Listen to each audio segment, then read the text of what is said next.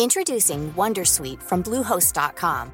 Website creation is hard, but now with Bluehost, you can answer a few simple questions about your business and get a unique WordPress website or store right away.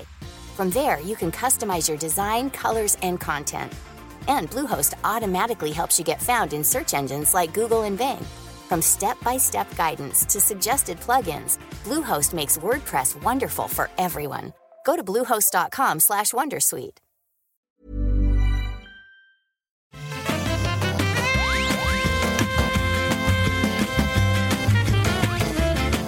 Bonjour à tous et bienvenue sur le rendez-vous jeu, l'émission où on vous résume toute l'actu du jeu vidéo. Et aujourd'hui, on va pas vous résumer l'actu, on va vous parler des jeux de l'année 2020. Nous sommes en décembre, nous avons enregistré cet épisode un tout petit peu avant le, euh, la diffusion, peut-être une semaine environ. On a quand même eu tous les gros jeux de l'année qui sont disponibles et certains d'entre nous ont joué à plusieurs d'entre eux. On va vous en parler dans un moment, à plusieurs, à pas mal d'entre eux. et je suis Patrick Béja et donc c'est l'épisode GOTY, l'épisode des jeux de l'année. Et je suis très heureux d'avoir avec nous aujourd'hui, euh, d'une part, J. Caloret, d'autre part, euh, Escarina, et enfin, Daniel Charby. Bon, je suis très heureux pour JK et Esca. Dany, bon, il est là parce qu'il faut qu'il fallait remplir. je suis là pour meubler.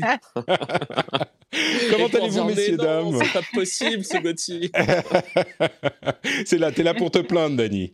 Exactement. Euh, et comment vous allez? Ça va? Vous êtes en forme? Ah oui, ça on n'est plus qu'à va, 10, très bien. on n'est plus qu'à 10 dodos de Noël. oui, c'est vrai. 10 dodo, 10 dodo de Noël, on a hâte. Euh, vous avez des choses qui arrivent sous le sapin ou vous avez déjà tout, non? Non, moi je, sais que j'ai des Bah, choses qui arrivent. Bah oui, ça dépend, ça dépend, ça dépend, ça dépend ce que tu appelles tout. Évidemment, si tu parles de, de technologie, bon, ça va, je, je me plains pas trop, tu vois, personnellement, mais, mais je pense que ça va être ça, plus à base de pull, genre, genre autant j'ai une PS5, mais autant je suis en manque de pull, tu vois. Donc, je sais que, voilà, Une paire de chaussettes. Hein. J'aurais des, j'aurais des pulls et des chaussettes pour Noël. Choisir entre jouer et s'habiller. C'est ça. É- Écoute, le choix est vite fait, c'est clair. Euh, donc, bah, écoutez, confinement. pendant le confinement, mais il y a, il y a les envois à domicile qui tournent à fond, non? Mais bon, Mais bref. Justement, il n'y a, pas- il y a- a pas besoin de s'habiller pendant le confinement. Ça. Ah oui, oui, c'est ça, d'accord. en costume cravate tous les jours. Hein. Évidemment, Bah, d'ailleurs, si je suis fais- en costume cravate aujourd'hui. Si tu fais des visios, t'as quand même besoin au moins de pulls. Au moins cadeau, du haut, c'est vrai. Au moins du haut. Le Mais bas, non, tu, euh, tu mets, un, tu mets un, un faux, un faux plastron, euh, chemise, cravate qui se clipse autour du cou et c'est bon. pour les bonnes idées, pour les cadeaux de Noël, demandez à Dany. Bon, c'est un peu tard maintenant, euh, vu quand l'épisode est publié, mais il n'empêche, ça pourra toujours servir pour l'année prochaine.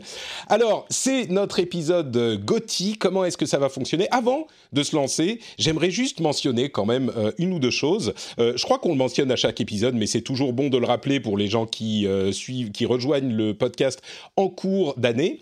Euh, oui, le GOTY est un exercice un petit peu vain. Euh, on- Est-ce que ça a du sens de déterminer le jeu de l'année? Est-ce que c'est vraiment intéressant de faire des classements, machin? J'ai un petit peu envie de dire... Bon, je vais, être méchant et vulgaire, je vais dire shut the fuck up. C'est marrant, c'est drôle, on s'amuse, c'est l'occasion de revoir l'année. Voilà, c'est pas que c'est euh, une liste définitive, on le sait maintenant. hein. Il y a moins ces débats qui, qui euh, éruptent au moment de- des fins d'année, mais euh, quand même, il y a plein de listes différentes, il y a plein de listes pour plein de publications, pour plein d'instances, et elles sont pas toujours les mêmes, mais c'est juste l'occasion de parler de ce qui s'est passé cette année, de faire un bilan. Moi, je pense que ça vaut le coup. Il est évident que encore plus dans le jeu vidéo qu'ailleurs, c'est un argument que j'entends de plus en plus aussi depuis euh, ce début d'année. Les listes veulent pas forcément dire grand chose parce que euh, vu que les jeux vidéo sont très longs, très peu de gens ont joué à tous les jeux vidéo. C'est déjà pas souvent le cas dans le ciné ou dans d'autres catégories, mais dans le jeu vidéo, euh, on a rarement le temps de passer 40 heures sur les 3000 jeux qui sont sortis dans l'année.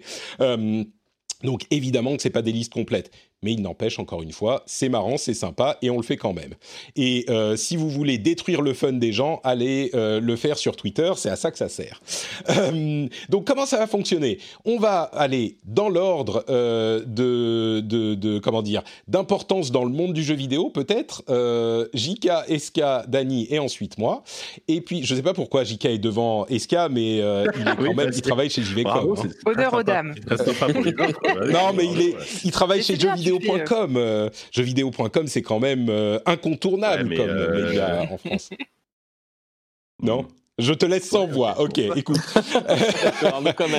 no, no comment. Euh, je... Gêné. On, on va dire, on, peut faire par ordre d'âge. Je sais pas, le plus vieux. Je sais pas. Mais si- non, enfin, c'est- sais pas je crois que c'est moi. Voilà, on va commencer par Patrick. euh, mais l'animateur, donc. euh, Mais on finira par évidemment l'instance la plus importante du jeu vidéo au monde, c'est-à-dire la communauté du rendez-vous jeu, euh, qui a voté également comme chaque année, et on verra si leurs votes, vos votes, sont, on en a plusieurs centaines de votes, rendez-vous compte, euh, ils seront en adéquation avec ce qu'on a euh, déclaré nous aujourd'hui. Alors.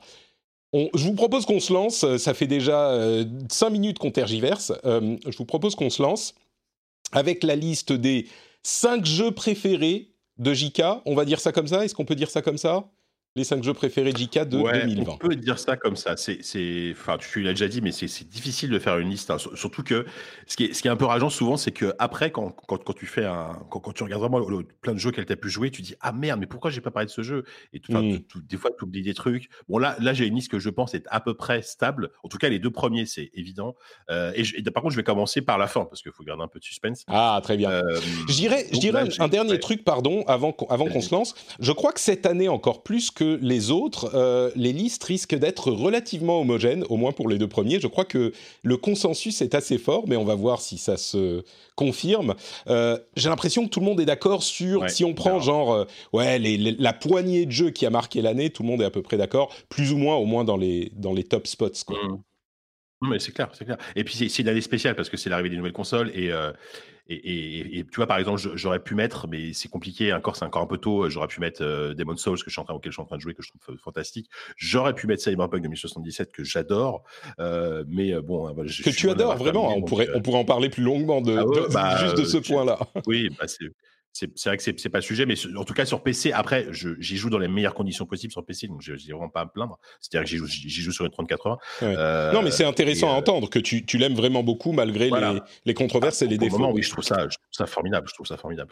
Bref, on va quand même commencer par mon numéro 5, qui est aussi un jeu euh, qui termine par euh, Punk, mais ce n'est pas Cyberpunk. Euh, je voulais vous parler de Cloudpunk, euh, qui est un jeu donc, qui est Ah. sorti euh, au premier, vers le mois de mars. Je me souviens, on était en confinement, c'était pendant le premier confinement. Ça fait partie de ces jeux, en fait, qui m'ont accompagné à la maison pendant le confinement et qui m'ont un peu permis de m'échapper. Alors, m'échapper dans une ville un peu glauque, hein, euh, euh, Cyberpunk. Alors, on- alors je, je- je vais, je vais le pitcher rapidement. C'est un jeu, euh, c'est un jeu très narratif. C'est un jeu quasiment exclusivement narratif, euh, mais open, c'est un open world narratif. On, incarne une, une jeune femme qui s'appelle Rania, qui, débarque à Nivalis, qui est une cité, euh, une cité du futur euh, très inspirée de Blade Runner. hein, on, peut- clairement le dire, avec des voitures volantes, puisque on, est littéralement un, taxi, en fait, un taxi volant. Donc, on doit faire des missions et on est surtout un, livreur. On le- notre but, en fait, pendant quasiment tout le jeu, c'est de livrer des colis d'un point A à un point B de la ville, une, une ville assez grande et on- dans laquelle on peut évoluer. Bon, c'est Euh, Uber, Uber à Night City, quoi, en gros. C'est ça, c'est Uber, c'est Uber à Night City, ouais, c'est ça. Et euh, sauf que la, en fait, la cité de Nivali, c'est très euh, a énormément de charme. Il y a un travail sur l'ambiance et, le style graphique est très particulier. C'est euh, c'est une sorte de, de, de 3D en, pixel art, enfin en- ce qu'on appelle du low poly aussi, je sais pas comment vous dire. Donc c'est un style en 3D super beau avec beaucoup d'éclairage, etc. Mais en même temps avec des, des, des gros des gros morceaux de texture. Euh, ça rend, je trouve, hyper bien. Euh, en plus, ils ont ils ont réglé le, ils ont réglé le principal défaut du jeu à la base, c'est que bon, les phases en voiture sont très faciles à, à jouer, mais il y avait des phases à pied euh, avec une vue éloignée qui était très très désagréable ils ont ajouté depuis en fait une vue à la première personne qui est là en termes d'immersion et je trouve euh, vraiment formidable et, euh, et en fait Cloudpunk c'est tout simplement une bonne histoire c'est vraiment une très bonne histoire. On, on rencontre plein de personnages euh, plein de personnages assez assez en- assez haut en couleur il y a il y a, une intrigue il y a une intrigue principale mais qui, s'entremêle avec pas mal d'intrigues secondaires et, et, et voilà, c'est à peu près tout. Je, je- je- en, en termes de gameplay, je ne peux pas vous le vendre comme un truc incroyable, puisqu'il n'y a, il y a, y a- y a pas de combat. Il y, a, euh, y a éventuellement deux, trois phases où tu dois aller, tu as un chronomètre pour atteindre, pour atteindre ton, ta destination. euh, Mais c'est une, mission, mais c'est tout, quoi. Je t'a- je t'avoue qu'il fait partie des jeux, euh, je disais, il y en a 3000 qui sortent dans l'année, c'est euh, même pas une exagération. Euh, il fait partie des jeux dont j'ai entendu parler à plusieurs reprises, mais que j'ai pas euh, vraiment. Ouais. Je me rends compte que j'ai même jamais vu d'image du jeu. C'est, il y a un environnement 3D qui est pixelisé, comme tu le dis, c'est du low poly, c'est, Mm. c'est assez particulier, mais on a quand même des phases de gameplay entre guillemets, c'est-à-dire qu'on contrôle ce taxi volant dans cette ville en 3D. C'est ça. Euh, donc il n'y a pas que, Mm. c'est pas un visual novel quoi. Il y a des éléments de gameplay. Non, non, non, c'est- c'est c'est- c'est un vrai open world dans lequel tu peux évoluer. Il y a des quartiers qui ont une identité, il y a des magasins, tu peux acheter. Alors, tu peux acheter à manger, tu peux acheter à boire, etc. C'est juste euh, là pour, pour faire joli, quoi. En gros, ça va pas Mm. t'apporter grand chose. par contre, tu as, plein de, de- de quêtes qui sont liées à des collectibles, alors qui sont plus ou moins intéressantes, mais, mais c'est pas forcément le cœur du jeu, quoi. Le cœur du jeu, c'est vraiment euh, la narration, l'histoire, le gameplay. Euh, ça, ça, c'est un jeu très bavard, hein, bien sûr, faut, faut être prêt à ça. C'est-à-dire que bon, c'est en anglais sous-titré. Euh, donc, euh, en gros, euh, Rania passe son temps à, à parler avec euh, soit, soit son employeur, soit son soit l'intelligence artificielle de son taxi qui est, qui est un chien, qui est, qui est, littéralement un chien en fait, qui est, qui l'esprit d'un chien incarné dans, dans une voiture. C'est assez drôle. Donc c'est un jeu à la fois euh, bien écrit, même, même si au début ça, ça met un peu de temps à décoller, euh, mais, euh, mais je trouve que c'est un jeu qui a énormément de charme et, euh, et en plus qui est doté d'une ambiance visuelle et sonore parce que l'OST est absolument formidable si vous aimez les, les, les grandes nappes de synthé, qui est vraiment extra. Donc je vous le conseille beaucoup. Je vous le déconseille par contre vraiment sur Switch euh, parce que la version Switch elle est vraiment vraiment vraiment pas au niveau euh, surtout okay. visuellement. C'est à dire que vi visuellement il y a, y a, une distance de vue qui a été réduite euh, de plus de la moitié et ça ça coupe énormément l'immersion du jeu. Donc malheureusement je veux vraiment évite, éviter la version Switch mais sinon c'est c'est un excellent jeu qui coûte je crois une vingtaine d'euros je pense un truc comme ça. D'accord. Oui effectivement visuellement il y a c'est un vrai monde 3D donc ok. Bah écoute merci. Première ah ouais, premier jeu première découverte. C'est il, il, dure combien de temps? Euh, c'est relativement long. Je crois que mon souvenir, j'ai dû mettre 8 heures à le finir. Pour un, pour un jeu de ce genre, c'est bien. Tu vois, c'est un jeu narratif. Okay. Euh, ça suffit largement. Euh, alors, le Deuxième. numéro 4, c'est aussi, oui. c'est aussi un jeu très narratif. Vous allez voir que bon, j'aime bien les jeux qui racontent une histoire. c'est un jeu qui, qui est une sorte de suite d'un jeu d'horreur qui, est, qui avait pas un, peu marqué, un peu marqué son temps ah. dans les, où, il, y a, il y a 10 ans. C'est Amnesia Rebirth. Amnesia Rebirth, en fait, c'est le nouveau jeu donc, de Frictional Game, euh, qui a fait récemment euh, Soma, que, qui, est, qui, était un, un, de mes jeux de l'année à l'époque, on s'est sorti il y a 3-4 ans peut-être. Mmh. Euh, là, Amnesia en fait, c'est un nouveau jeu d'horreur qui se passe dans les années 30 et euh, je trouve qu'il y a, qu a l'une des introductions les plus efficaces que j'ai vues, en tout cas cette année. Euh, l'intro, alors là, je, je, vais jouer pitcher l'intro, ça rappelle un petit peu Bioshock puisqu'on on incarne une jeune femme, donc c'est la première personne entièrement. On incarne une jeune femme qui est en avion euh, dans les années 30 euh, avec son mari. On, on comprend qu'il y a une expédition, elle est au-dessus de l'Algérie, je crois du désert. Euh, ouais, on, on est au-dessus du désert algérien et il y a un crash d'avion.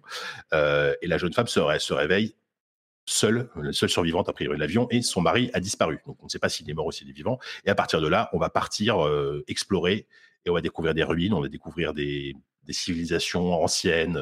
C'est très, euh, c'est très ésotérique, c'est très dans l'esprit. En tout cas, de base, ça peut, ça peut presque rappeler un esprit un peu pulp, donc film d'aventure.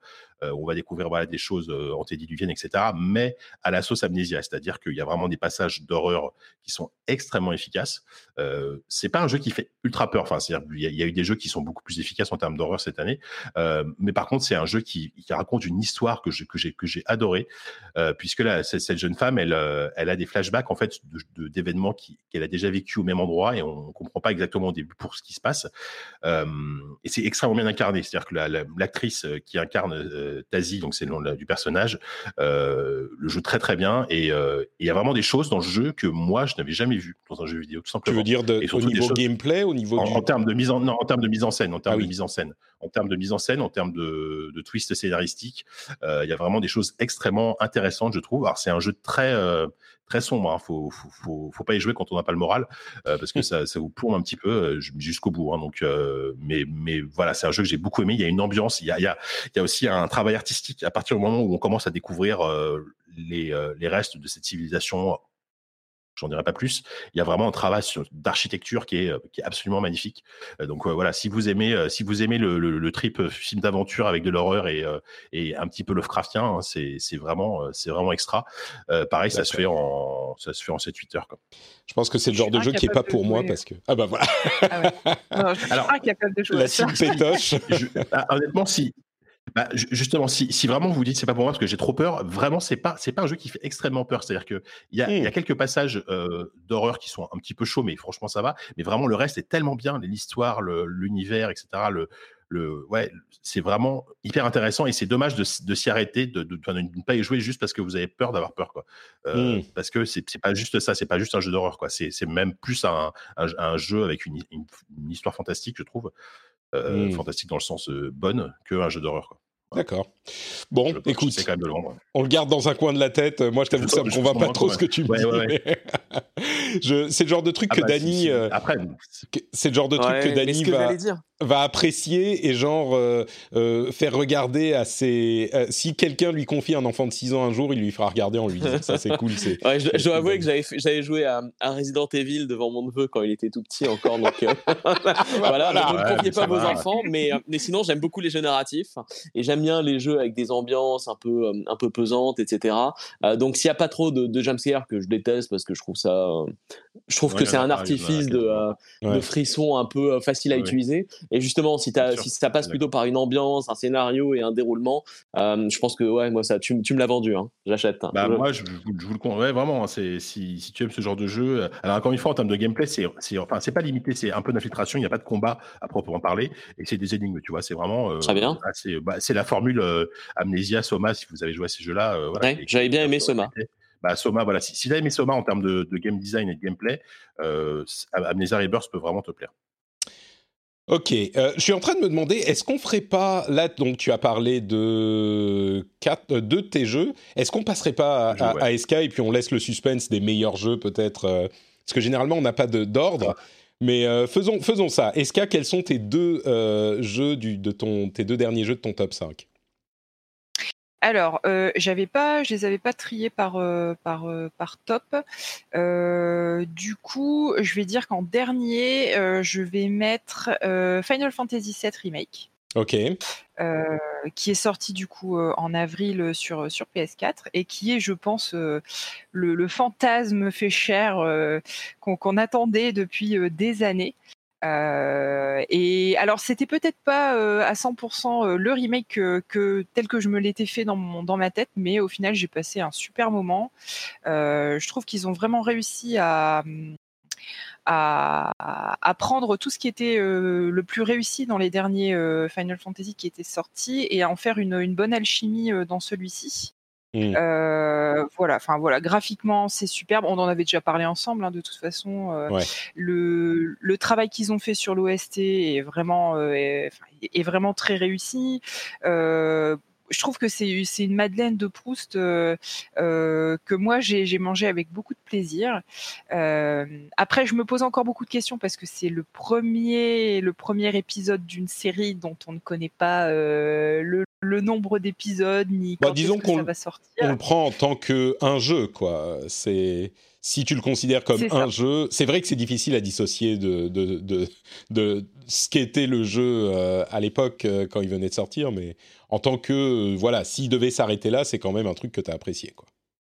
Ouais, j'ai trouvé que dans l'ensemble, c'était quand même un jeu assez généreux. Euh, pas forcément toujours de la bonne façon parce que euh, effectivement il y a toujours l'écueil des, des petites quêtes euh, secondaires pas ultra intéressantes. Enfin, je, je pense aux quêtes où il faut aller chercher des chats et puis après t'as la même chose mais il faut aller chercher des enfants. C'est un peu la même chose les Ah. chats et les enfants. hein, au oui, voilà. Donc c'est pas forcément toujours ultra généreux dans le bon sens, mais je trouve, que- enfin voilà, moi j'ai passé un bon moment, j'ai pas été déçu. Euh, J'attends la suite avec impatience euh, et je trouve que voilà ils ont su faire un, un remake euh, plutôt dans le bon sens du terme, c'est-à-dire que c'est c'est assez original au matériau de base, mais sans être pour autant euh, assez, euh, pardon, pas original, assez Fidèle, ouais. euh, respectueux, enfin voilà, Mm. du, du matériau de base, mais sans être un copier-coller. Je trouve que la proposition est intéressante, le système de combat est assez réussi. Bah voilà, moi dans l'ensemble, alors petit petit peut-être euh, petite réserve sur le, le combat de boss final euh, euh, qui après a priori a une mécanique très proche de ce qu'on de ce qu'on a dans Kingdom Hearts. Moi j'ai pas j'ai pas fait Kingdom Hearts mais j'avais entendu parler de ça et c'est une mécanique que moi j'aime pas trop trop. Euh, J'en dirai pas plus pour pas spoiler ceux qui l'ont pas encore fait mais voilà j'ai pas pris mon pied sur le sur le boss final on va dire. Euh, mais dans l'ensemble enfin voilà une fois de plus un, un jeu de Square Enix qui nous qui nous met une, une claque à à plusieurs niveaux et clairement ça fait partie de mes jeux de l'année. Surtout aussi parce que je le cache pas, ça fait partie des jeux qu'on attendait depuis, euh, je sais pas, au moins dix ans quoi. Ouais, enfin bon, qui a été annoncé il y a trois ans, je crois, mais oui, euh, qu'on attendait, qu'on espérait depuis longtemps. On réclamait depuis très longtemps. Je, il est dans ma liste aussi, euh, même si bon, euh, la, la vie étant ce qu'elle est, j'ai pas pu le finir. Mais je crois que c'est pas uniquement parce que j'ai j'ai pas eu le temps que je l'ai pas fini, c'est parce que il, il, je trouve qu'il a été un petit peu allongé sans que ça se justifie complètement. Quoi. Ils avaient peur qu'on dise ah voilà c'est une partie du jeu et il est plus court et machin. Je pense qu'il aurait pu se contenter d'une vingtaine d'heures. Euh, je crois que j'ai fait à peu près la moitié. Euh, et, et ah, je pense, peut-être l'amputer de moitié et toutes les quêtes annexes qui servent à rien, les passages un peu rallongés où il y a, mm. y a des donjons trop longs et un peu insipides et vides, euh, ça aurait, ça aurait ça aurait donné un peu plus de rythme au jeu, je trouve. Je suis d'accord. Ouais. Il est dans ta liste aussi, Dani, ou il a pas fait Tout à fait, il est dans ma liste, oui. Ouais. C'est un peu bah. artificiel par moment. Ah, il est dans ma liste. Ah, dans ta liste aussi. Bah écoutez, voilà, on a un jeu qui, le premier jeu qui fait l'unanimité, euh, Final Fantasy VII Remake. Euh, vraiment très bonne surprise euh, pour moi aussi. Hein, je pensais vraiment pas. J'ai pas de révérence particulière pour Final Fantasy VII de l'époque. Je le trouve. Enfin, vous le savez si vous écoutez l'émission depuis un moment j'ai peu de révérence pour la nostalgie et le rétro par principe. Mais euh, j'ai évidemment Final Fantasy VII m'a marqué comme euh, tout joueur qui se respecte et qui était vivant à l'époque. Euh, mais j'ai vraiment, comme tout le monde, été très agréablement surpris par le jeu. Et, et je crois qu'il est, c'est personne ne l'attendait comme l'un des potentiels meilleurs jeux de l'année et il a réussi vraiment à surprendre tout le monde. J'espère qu'on verra euh, la suite arriver bientôt, effectivement. Enfin, au moins pas dans 5 ans, quoi. Bah, je pense, malheureusement, je pense qu'il faudra attendre 5 ans. Moi, je crois pas. oui, parce qu'après, après, ils avaient dit que en gros, juste après la sortie, ils avaient dit que, voilà, que, le travail sur la suite avait déjà, euh, déjà commencé. Euh, après, d'après ce que j'ai compris, parce que moi, moi, juste un truc, c'est que c'est un jeu que j'ai vraiment beaucoup, beaucoup, beaucoup aimé. Il est vraiment au très haut dans mon top. Et par contre, je, n'avais pas joué moi à au jeu original. Donc, j'ai ah vraiment découvert ça. Alors, je connaissais l'univers, je connaissais même certains twists, etc. Mais j'ai pris ça quand même comme un, comme un nouveau jeu. Et je me suis pris, je me suis pris l'univers dans la tronche en fait de, manière assez phénoménale. Et, et, je, et, je, trouve que le système de combat, c'est le je pense, enfin moi, c'est le meilleur système de combat que j'ai vu dans un RPG euh, japonais et peut-être même dans un RPG euh, plus, traditionnel sur PC. il est tellement dynamique le système de combat, c'est un, c'est un vrai bonheur. Quoi. Donc, euh, ah, ça fonctionne super bien. Gros, gros, ouais. énorme, énorme plaisir sur ce jeu. Quoi. Moi, le, seul reproche, en fait, le seul gros reproche que je ferais, mis à part la, la longueur du jeu, c'est le combat contre le boss de fin que j'ai trouvé peu approprié et peu, comment dire, intégré en fait dans le reste de la cohérence de l'univers du jeu. Et donc mmh. tous les combats, tous les, toutes les zones dans lesquelles on va, il y a une certaine cohérence. C'est assez bien fait. Et là, c'est après, bon, tu t'es téléporté dans un truc, il se passe des pas choses. De spoiler, pas de un gros méchant avec 18 phases, et voilà. et ça, j'ai trouvé ça que c'est un, peu un jeu sur la soupe qui, qui, à mon avis, était un peu décevant par rapport au reste du, des, des 30, 39 heures du jeu. Mmh. Mmh. Ok. Et, ce qui est surprenant, c'est qu'en plus, euh, les, la fin de FF7 Remake euh, appelle à la suite, mais euh, aussi laisse supposer que la suite sera très différente du jeu d'origine, en fait. Et enfin, moi, c'est ce qu'on m'a raconté, parce que moi, je, comme j'ai pas joué au d'origine, je peux pas dire, mais il y a vraiment des choix, on va dire, narratifs et de, pas mal de choses à la fin de ce jeu qui font que la suite, voilà, ça, change pas mal de choses par rapport à ce qu'on a connu dans le jeu original. Mmh. Bah, selon, j'étais allé voir en fait des, des Reddit, etc. J'avais les quelques trucs à la fin parce que j'étais un peu surpris. Je m'attendais pas à ça. Et, euh, effectivement, euh, donc c'est une direction et un univers alternatif, une dimension parallèle, un peu comme il y a dans tous les, euh, enfin tous les comics et les trucs de super-héros Marvel, avec Iron Man qui est mort, mais dans l'autre dimension machin, finalement il est vivant. et voilà, c'est ça. alors, la suite, la suite. Euh, Eska, quel est ton deuxième, enfin ton quatrième jeu de l'année? Alors, au quatrième jeu de l'année, j'ai mis euh, Animal Crossing. Ah, ah d'accord, très bien. Bah voilà, ça pareil, ça faisait partie euh, des jeux euh, que j'attendais énormément. Pour moi, c'est un, un système seller Animal Crossing. Enfin, si j'avais pas eu la Switch, je l'aurais acheté pour ce jeu. ça fait partie des, jeux de Nintendo que je préfère. D'ailleurs, je crois, il me semble que la première console que je m'étais achetée, donc c'était la GameCube, et je crois que j'avais commencé par Animal Crossing. Donc c'est un jeu qui a, qui a vraiment euh, une, une, une, symbolique pour moi en fait. C'est un jeu, un jeu bonbon que j'aime beaucoup.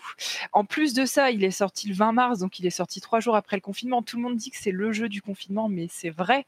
C'est un, jeu qui nous a accompagnés dans une période en plus très particulière cette année, qui nous a permis de nous aérer un petit peu le l'esprit, le, cerveau et quelque part de retrouver les gens qu'on pouvait pas voir en physique en jeu dans un un, environnement ultra mignon.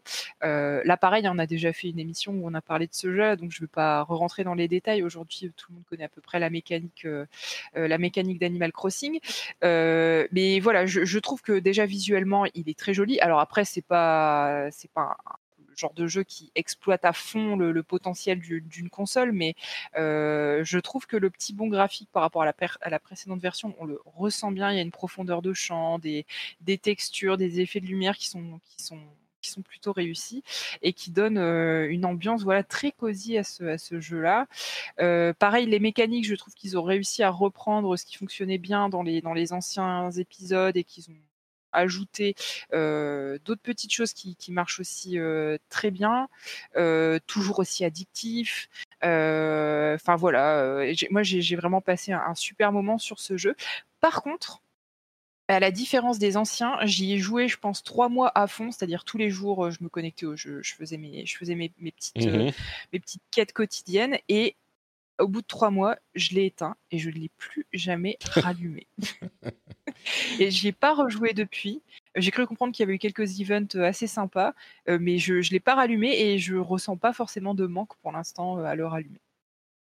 Je crois que il y a. T'es pas forcément unique dans cette dans cette dans cette, approche au truc, surtout chez les gens qui ont beaucoup de jeux auxquels euh, auquel ils doivent jouer. Mais je suis content que tu en parles quand même parce que clairement, c'est l'un des jeux de l'année, euh, enfin, qui a marqué l'année, c'est indéniable. Il s'en est vendu, je sais pas, 92 euh, millions, genre plus que de Switch, quoi, tellement il s'est bien vendu.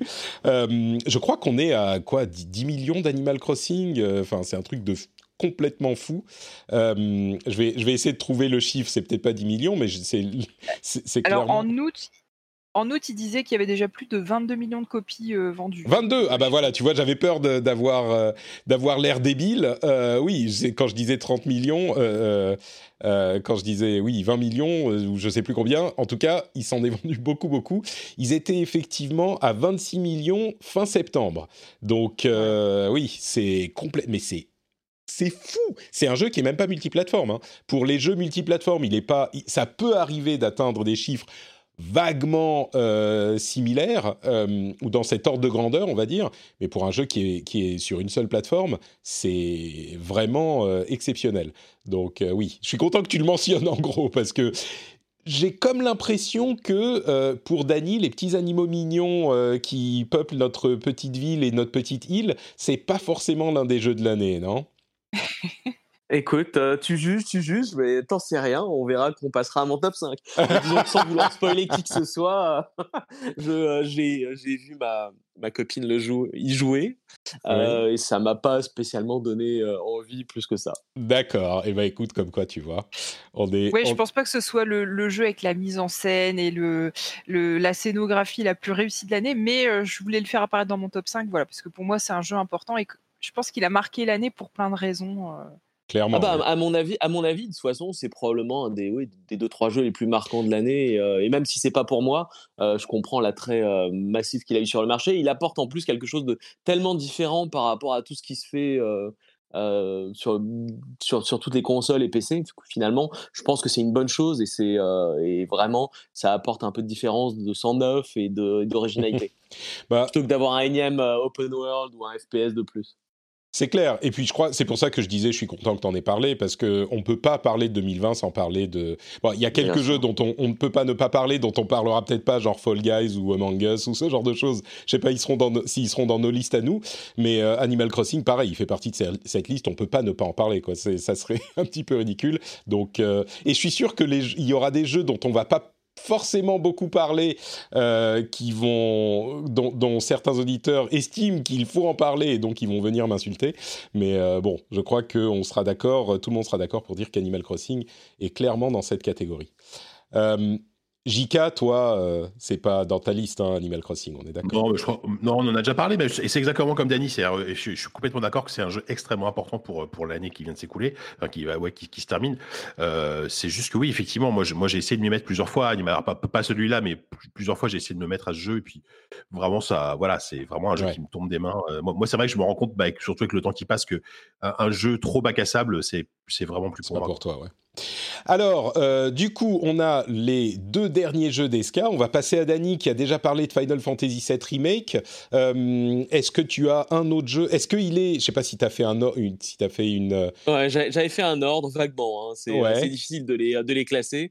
Euh, il était plus haut dans ma liste. Alors, D'accord. je vais faire, je vais faire les deux. De toute façon, il y en a un dont j'ai parlé, de- je pense, dans chacun de tes podcasts cette année. Donc, il y a Persona 5 Royal. Je le mets en, en numéro 5. Pourquoi? Euh, Parce qu'il y a un 5 dans le chiffre, donc c'est logique dans le titre. Exactement, c'est logique. Exactement. Sinon, il aurait été premier, évidemment. Et j'ai euh, adoré Persona 5. Le Persona 5 Royal, euh, si vous n'avez pas joué à Persona 5 avant, bah, c'est l'édition ultime. Euh, Il y a du contenu en qui plus. hein. rajoute du contenu, voilà, qui rajoute du contenu, euh, du temps de jeu et, euh, et Persona 5 pour moi, il y a quoi, il est, il est- il est sorti il y a 2-3 ans. Euh, C'était un des meilleurs jeux de l'année euh, de sa sortie. Je trouve que c'est un jeu avec un 2018, style, une histoire, une narration euh, exceptionnelle. Euh, et voilà, bah, il n'y a pas grand chose à dire. hein, Il n'est pas forcément tout récent, mais euh, Persona 5, le c'était Royal, 2000 je le conseillerais. 2016, peut-être 2016 au Japon et 2017 en, en Europe, peut-être Ouais. quelque chose comme ça, mais ouais. Donc il est Parce sorti y a, il y a plus il y a du texte à traduire. hein. Ouais, C'est- sûr. Donc, Si- mais, si- mais si du coup, pas, si je me trompe pas, c'est que, c'est que la- vas-y, Ouais. Rika. Oui. oh, pardon, oui. Non, si, je- si je me trompe pas, c'est que la version royale qui a été traduite en français. Euh, moi, j'avais joué à la version 5 en anglais. J'ai pas joué en français en fait au Royal. Hmm. Mais effectivement, pour, pour les gens qui euh, qui parlent Ah, pas bon, super ouais, bien anglais, ouais, c'est bon euh, parce que c'est un jeu très bavard. Donc, euh, ouais, si t'as pas un niveau d'anglais Par correct. contre, euh, il faut, il faut être motivé parce qu'on parlait de Final Fantasy euh, 7 remake qui était euh, assez long. Euh, Celui-là, ouais, je pense qu'on peut Bah, faire c'est- euh, c'est 60 à double. 80 heures avant de le terminer. hein. double de FF7, Ouais, ouais. c'est- Oui, c'est le double. Ouais. Mais du coup, euh, c'est ah ben il est sorti, oui, en 2017 euh, dans le monde entier, euh, Persona 5, donc euh, six mois à peu près après la sortie, un petit peu plus après la sortie au Japon. Euh, mais quand même, j'aimerais te poser la question, Dany. Tu le donc j'imagine que Persona 5 aurait été ton jeu de 2017 euh, Mhm, ouais. ou un des jeux de 2017.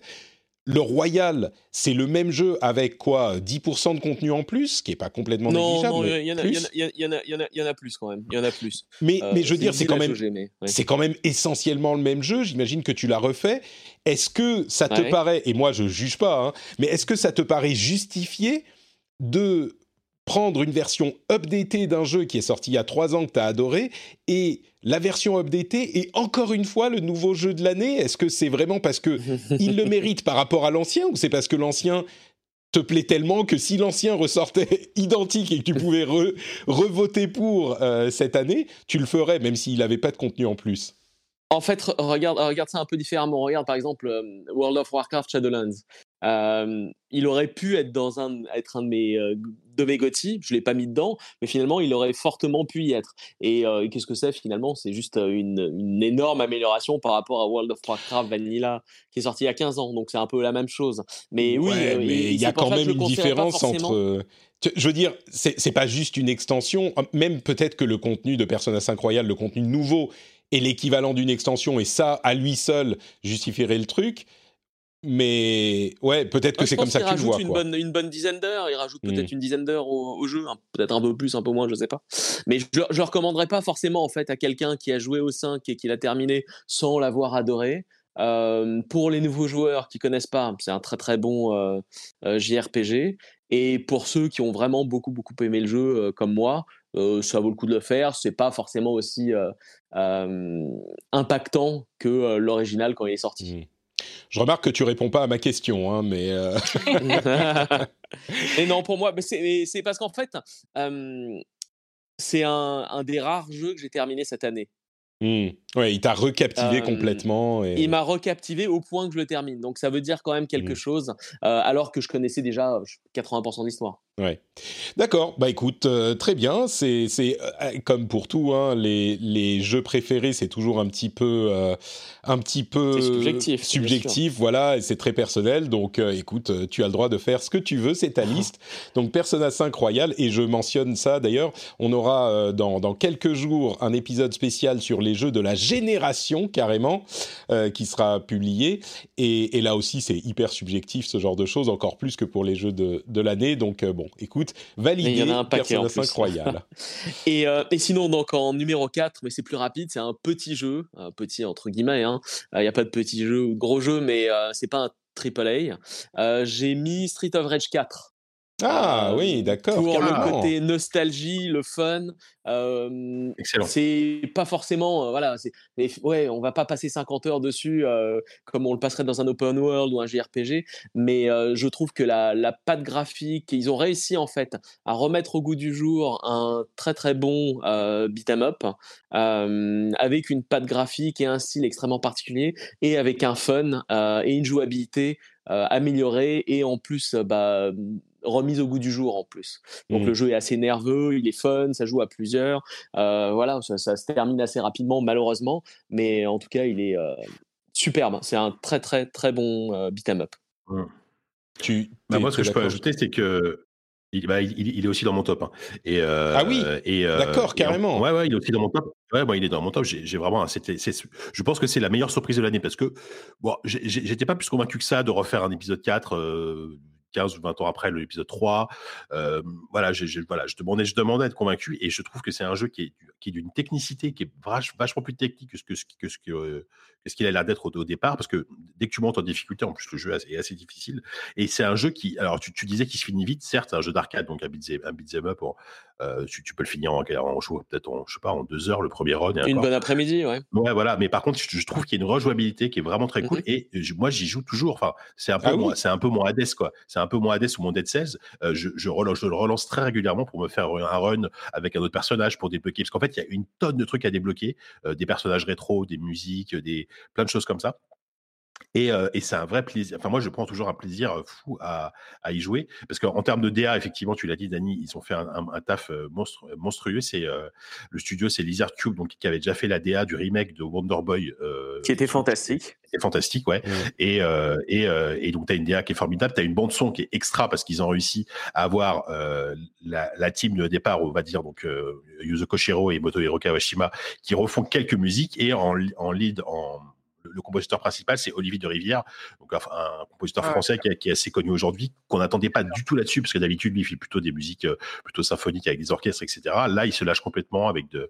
Et euh, c'est clairement une, une, de mes bandes son de l'année. Hein. Je, l'écoute très souvent hors, euh, hors jeu vidéo, la, la bande son de, de, Street of Rage 4. Donc. donc voilà. Donc je peux qu'appuyer ce choix parce que c'est c'est une super surprise et, et probablement le, petit jeu, comme tu dis, Tani, le, petit, enfin, le jeu d'arcade en tout cas donc, auquel j'ai plus joué cette année euh, de loin. Je suis assez surpris. Bien d'accord. Ouais, je suis assez surpris de vous entendre. Patrick, euh, franchement, si aimes, je sais pas si tu as aimé les, les, premiers les vieux Street of Rage, mais. Bah, c'est tellement vieux que c'est difficile de m'en souvenir. Tu vois, j'étais une autre personne à bah, l'époque. En, fait, c'était brillant de, si, si tu es friand de beat'em all en 2D, euh, c'est vraiment, euh, aujourd'hui, c'est ce qui se fait de mieux quasiment. Quoi. Bah, et, pour la petite histoire, moi, j'étais pas super fan en fait de Street of Rage 1, 2, 3, mais j'étais fan de Final Fight et j'étais plutôt côté Capcom. Mais globalement, euh, tu retrouves vraiment les, les, sensations, le fun, le gameplay remis au goût du jour et, et ça reste vraiment, enfin, ça, ça défoule quoi. C'est super sympa. J'ai. Ouais, je m'attendais pas du tout à l'avoir dans un top. Celui-là, je l'avais, je l'avais complètement oublié. Euh. Clairement, oui. J'ai, euh, je, je, veux me mentionner qu'il est sur le, euh, sur le Game Pass. Donc c'est facile d'y jouer si vous êtes sur, sur Game Pass, hein, tout simplement. Il est sur PC et sur console, donc vraiment vous pouvez y avoir accès assez facilement. Moi j'y avais joué un petit peu, j'ai joué peut-être une demi-heure et je l'ai trouvé quand même classique. Euh, enfin, j'ai trouvé que c'était un beat'em up euh, sympa, intéressant quand même. Enfin, un petit peu mis au goût, du jour, mais j'ai pas trouvé qu'il apportait énormément par rapport à mon souvenir des jeux de l'époque. C'était un petit peu ce que j'aurais imaginé euh, si on m'avait dit comment tu pensais que les jeux de l'époque étaient sans y avoir joué à l'époque, en quelque sorte. Donc, c'est à mi-chemin entre un jeu vraiment super moderne et un jeu vraiment de l'époque, mais du coup, j'ai du mal à comprendre pourquoi il est aussi haut dans votre, euh, dans votre euh, classement. Est-ce que c'est un amour de ce genre de jeu qui, vous est, enfin, qui est spécifique à ce genre de jeu? Ou est-ce qu'il fait d'autres choses que j'ai pas vues euh, qui le, le, font remonter vraiment dans, le, dans votre estime? Bah, ce que je, que je peux dire, c'est que moi, bon, déjà, moi, je suis friand de ce genre de jeu, je suis, je suis entièrement d'accord, mais, mais, là, mais, mais, là, ça va au-delà de la simple nostalgie de rejoindre Beat'em c'est que vraiment, je le redis, il y, a, il y, a, une rejouabilité et une technicité que tu découvres en fait au fur et à mesure de, de tes runs, qui est vraiment euh, très très surprenante, euh, et surtout qu'ils ils ont réussi à créer euh, quatre ou cinq personnages, alors, euh, sans compter les, trucs, les personnages à débloquer, mais principaux, qui sont vraiment très différents, qui se jouent très différemment. Donc en fait, euh, je, je, fais un run avec un nouveau personnage, c'est vraiment redécouvrir le jeu d'une autre façon, parce que mmh. c'est vraiment une autre façon de. Voilà, tu as des personnages qui peuvent courir, d'autres qui peuvent pas courir. Enfin, voilà, tu as, plein de spécificités. Euh, et du coup, euh, du, du, coup, c'est c'est vraiment, c'est vraiment, il est vraiment très complet en fait. C'est un beat'em très complet. Il est assez long pour un pour un, un beat'em de genre. Encore une fois, il y a, a peut-être 11 ou 12 niveaux, je sais plus. Euh, c'est très bien. Donc euh, je, je, pense que c'est vraiment un, un beat'em qui, qui euh, par rapport à d'autres jeux, de ce genre qui sont finalement une durée de vie assez limitée, euh, lui, ça, se bonifie en fait au fur et à mesure des, des, des runs que tu peux faire. D'accord. Bon bah très bien, écoutez euh, Streets of Rage 4 et du coup ça donne une visibilité sur ton top euh, JK qui est pas du tout ce que j'attendais en fait au final. Donc euh, c'est marrant. Euh, on a Ah ouais, tu vois. on a du coup euh, euh, les, plusieurs jeux pour différentes personnes. On va faire la, liste après, mais vous avez euh, tous les trois dodé vos deux premiers jeux et un peu plus. Moi, mes deux premiers jeux, c'est, bah, comme je le disais, Final Fantasy VII Remake, on en a déjà parlé, et j'ai mis aussi Spider-Man Miles Morales dans la liste, qui est, comment dire, c'est pas juste parce que je l'ai fini, mais c'est vraiment peut-être qu'on pourrait me, me, me poser la question que j'ai posée à Dany parce qu'il n'est pas si éloigné ce de Spider-Man. tu m'ôtes les mots de la bouche. Spider-Man Royal. C'est un peu. Bah, disons que c'est pas exactement le même contenu avec des trucs en plus quand même. C'est ça qui me qui m'interpelle dans ton choix de, de Persona 5 Royal, c'est que c'est 80% de contenu identique avec un petit peu de trucs en plus. Mais peut-être que le truc en plus dans euh, Persona 5 Royal est plus long que euh, Spider-Man Miles Morales dans son ah ensemble. Oui, ça, Donc, sûr. euh, ouais, il doit durer c'est une pas forcément. Euh... Oui, il fait une dizaine d'heures. Il est. Euh... C'est un, ouais, effectivement, c'est un, un, choix intéressant. Et je, je crois que tu avais de toute façon adoré euh, le, le Spider-Man. Ah oui, oui.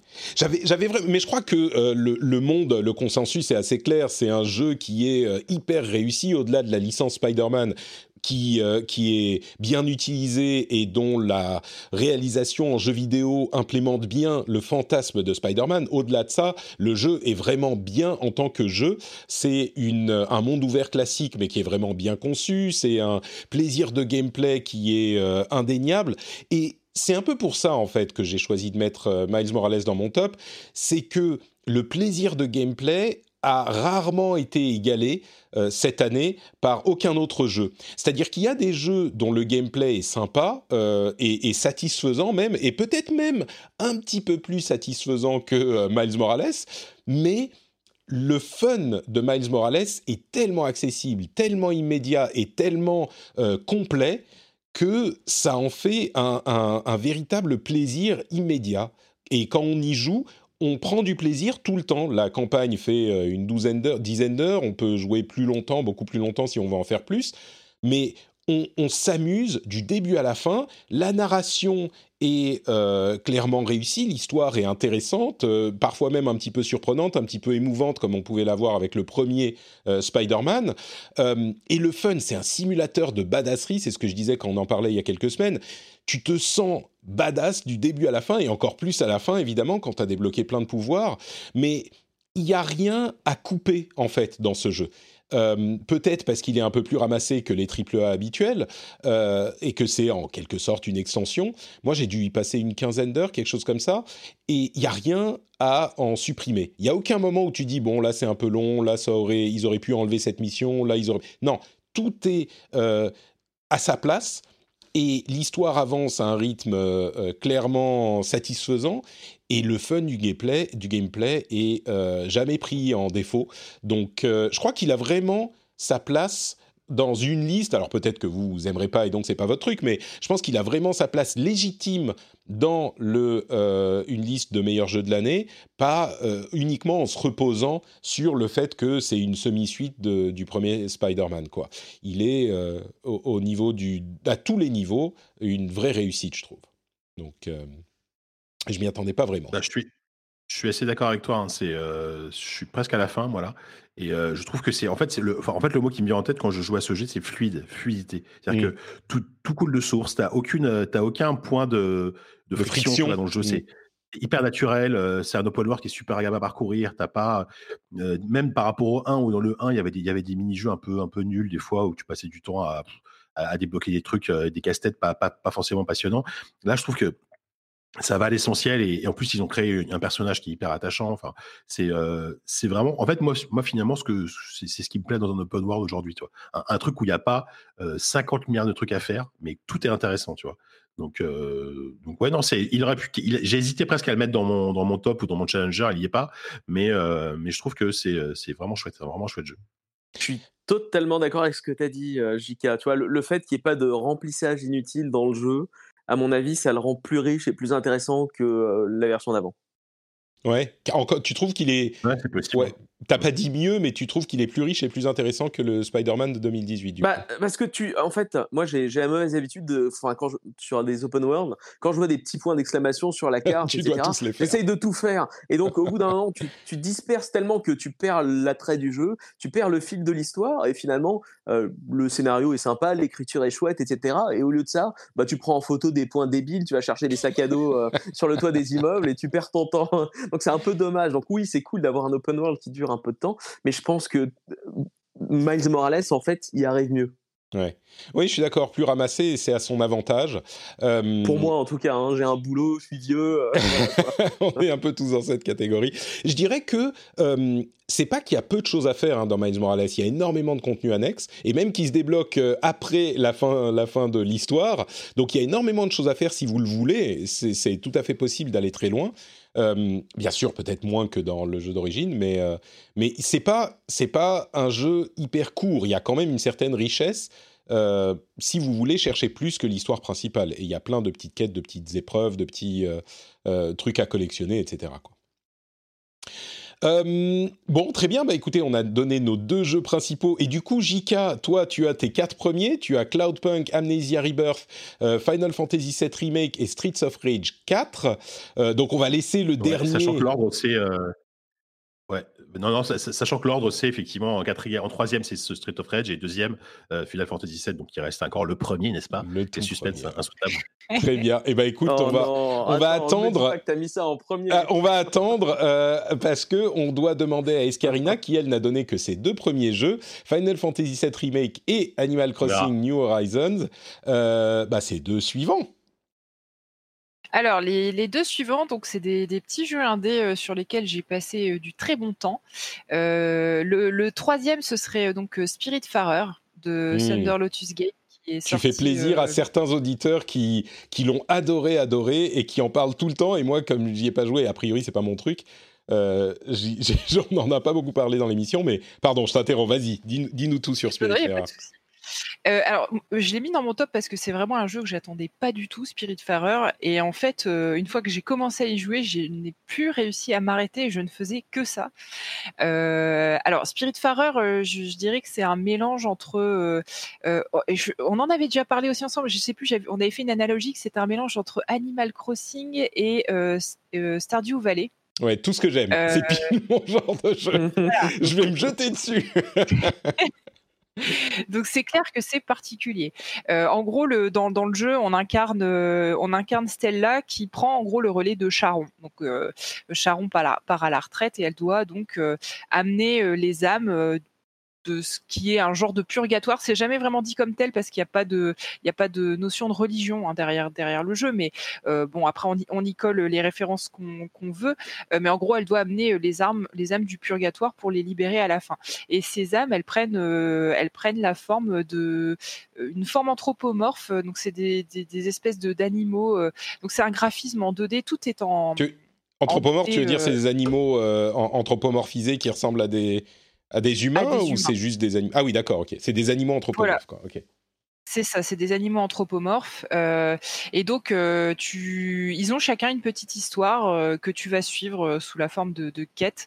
Et tu dois faire certaines choses dans le jeu pour les amener, en gros, à, à s'apaiser. Et une fois que leur âme est apaisée, ils sont prêts à, à quitter le, le, purgatoire et et à mourir vraiment, on va dire, à rejoindre, à rejoindre l'au-delà. Donc c'est un, un, jeu sur le deuil, mais c'est pas du tout abordé de façon glauque. Euh, c'est vraiment très mignon. Euh, d'un point de vue graphique, ça, on est entre du Disney et du Ghibli, tu vois, c'est très coloré, très poétique. Il euh, y, y, a beaucoup de nostalgie aussi, donc c'est un jeu parfois un petit peu, un petit peu triste, mais pas larmoyant ou pas, pas glauque.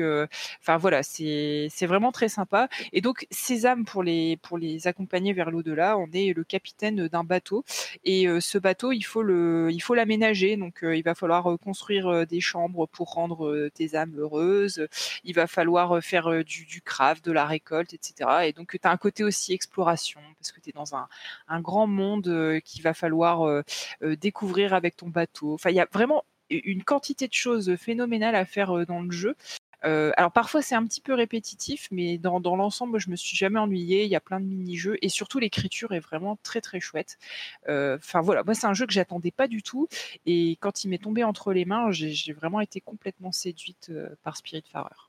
Est-ce que et, au niveau sur le Game Pass et qui est sur le Game Pass aussi, ouais d'accord. J'ai vraiment pas d'excuses pour pas le tester, euh, mais est-ce que au niveau du gameplay, c'est un truc où tu as des cycles de, jours et de semaines et genre euh, à tel moment tu dois aller à tel endroit avec ton bateau pour récupérer tel truc qui est disponible qu'à tel moment et tu le plantes euh, dans ta tu vois sur le bateau dans la comment dire dans la serre et puis il faut attendre que ça pousse euh, et que tu vois c'est ce genre de truc ou c'est un ouais c'est ça alors tu as, un cycle jour-nuit t'as pas de vraiment de notion de semaine ou quoi mais effectivement il y a des actions que tu, tu ne peux pas faire de nuit euh, et que tu peux faire que de jour mais si tu veux tu peux zapper la nuit donc euh, c'est mmh. pas c'est pas très handicapant.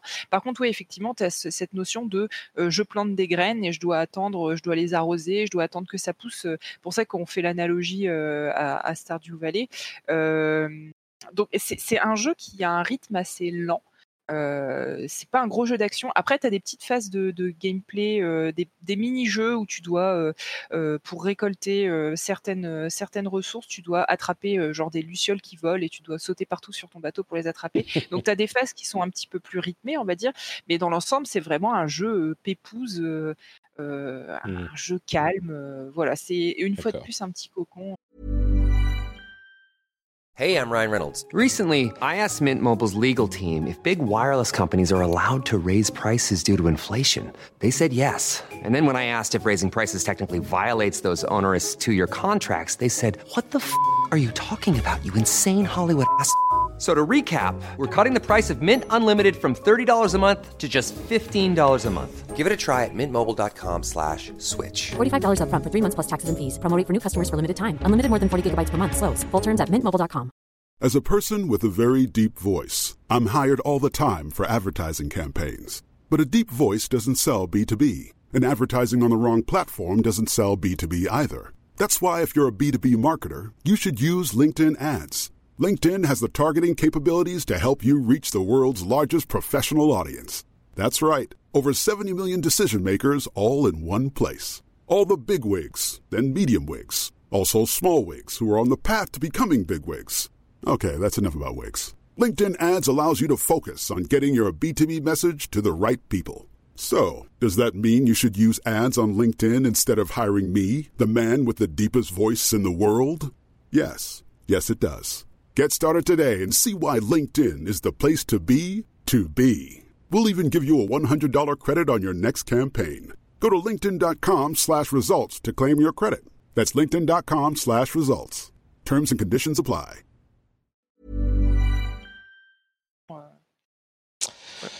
Ok, bon bah écoute, Spiritfarer, euh, très bien, c'est ton troisième jeu, du coup le quatrième c'est lequel oui. Et donc le, donc le quatrième qui est mon, mon, dans mon top 2, euh, c'est Hades. Ah, enfin, enfin, très bien. Euh, c'est complètement de ta faute et celle, celle de, de Daniel, euh, vu que c'est vous qui m'y avez mis, donc euh, qui est sorti en septembre sur, sur PC et Switch. De, mémoire, il était sorti plutôt. Ah bah il était en early access depuis deux ans, oui, il est, oui, sur PC, oui. Sur l'Epic Game Store, en fait, c'est le jeu qui a lancé l'Epic Game Store. Il, est, il a été annoncé au moment de l'annonce de l'Epic Game Store en 2017, je crois, 2018, je sais plus. il me semble que c'était 2017 ou 2018. Ouais, 2017, je crois. Mm. Donc un jeu de Super Giant Games, qui est un studio que j'adore, hein, qui, a fait Transistor et, et Bastion, avec toujours le même compositeur à la barre, Darren Korb de mémoire, qui a fait un travail de fou encore une fois sur, sur Hades, qui a une, une BO absolument fabuleuse. Tu, et donc, tu sais que c'est lui qui, qui double Zagreus aussi? Ah non, je savais pas, tiens. Il double Zagreus et euh, Scully, Tados.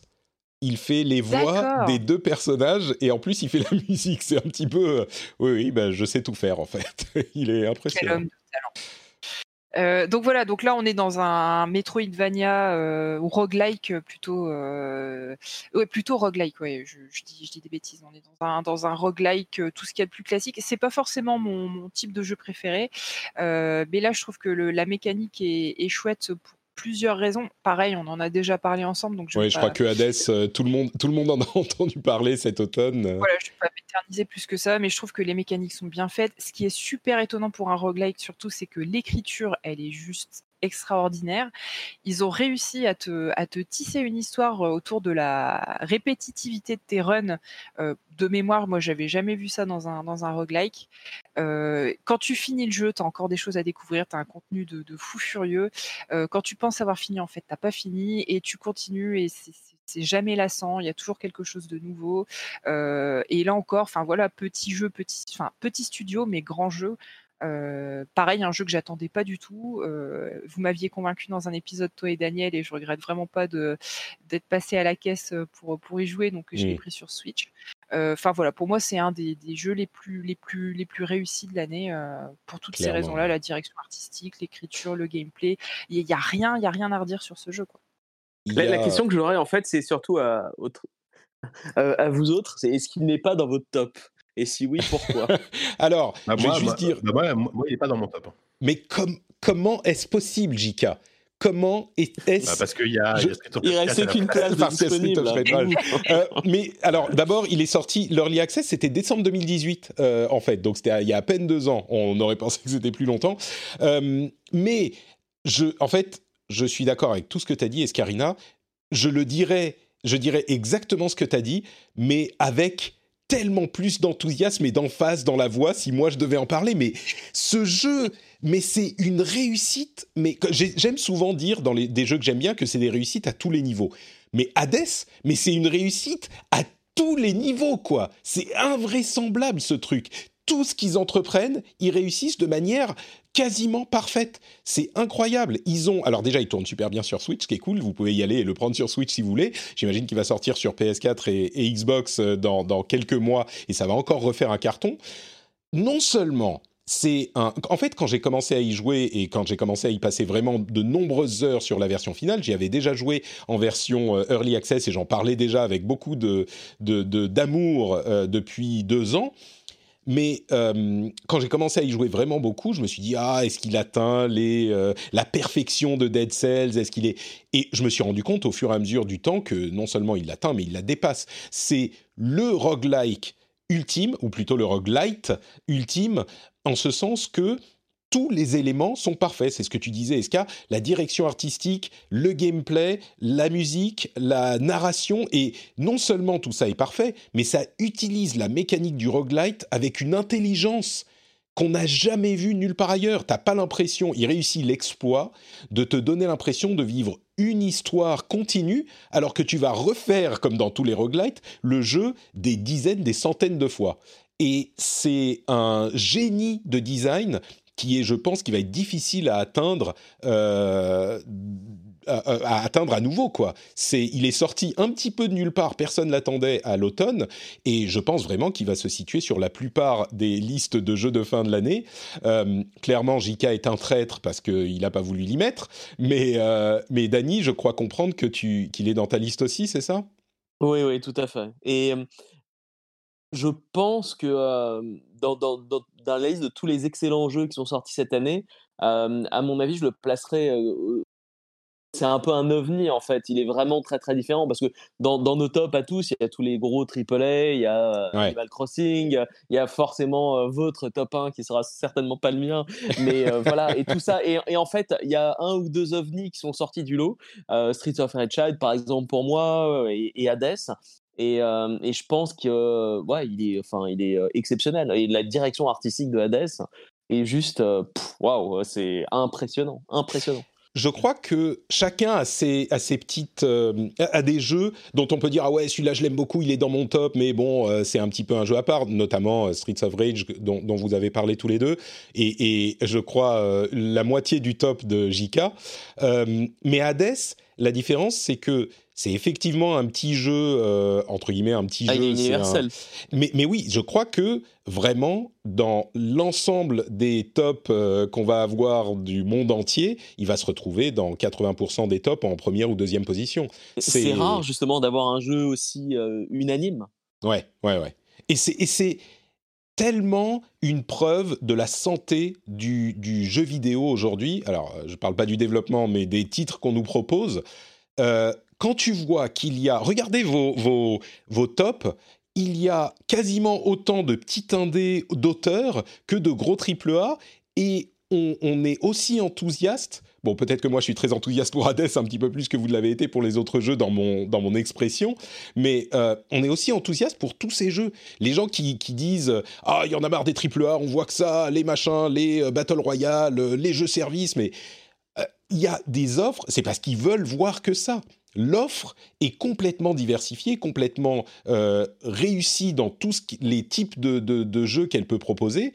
Euh, on a euh, encore plus que, enfin, comme ces dernières années, je dirais, des propositions qui sont incroyables dans, ce, dans, dans le jeu vidéo dans son ensemble. C'est une variété, une variété énorme. Mm.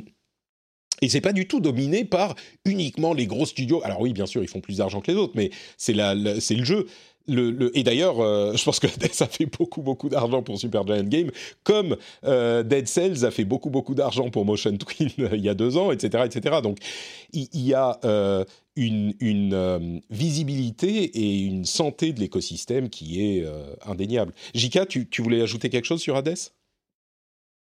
Euh, non, non, vous avez un- en fait, tout ce que vous dites, je suis entièrement d'accord. C'est un- c'est vraiment un excellent jeu. ça. J'ai j'ai Mm. aucun problème avec ça. C'est juste qu'il qu'il n'est pas dans mon top parce qu'il m'a moins marqué. Euh, je.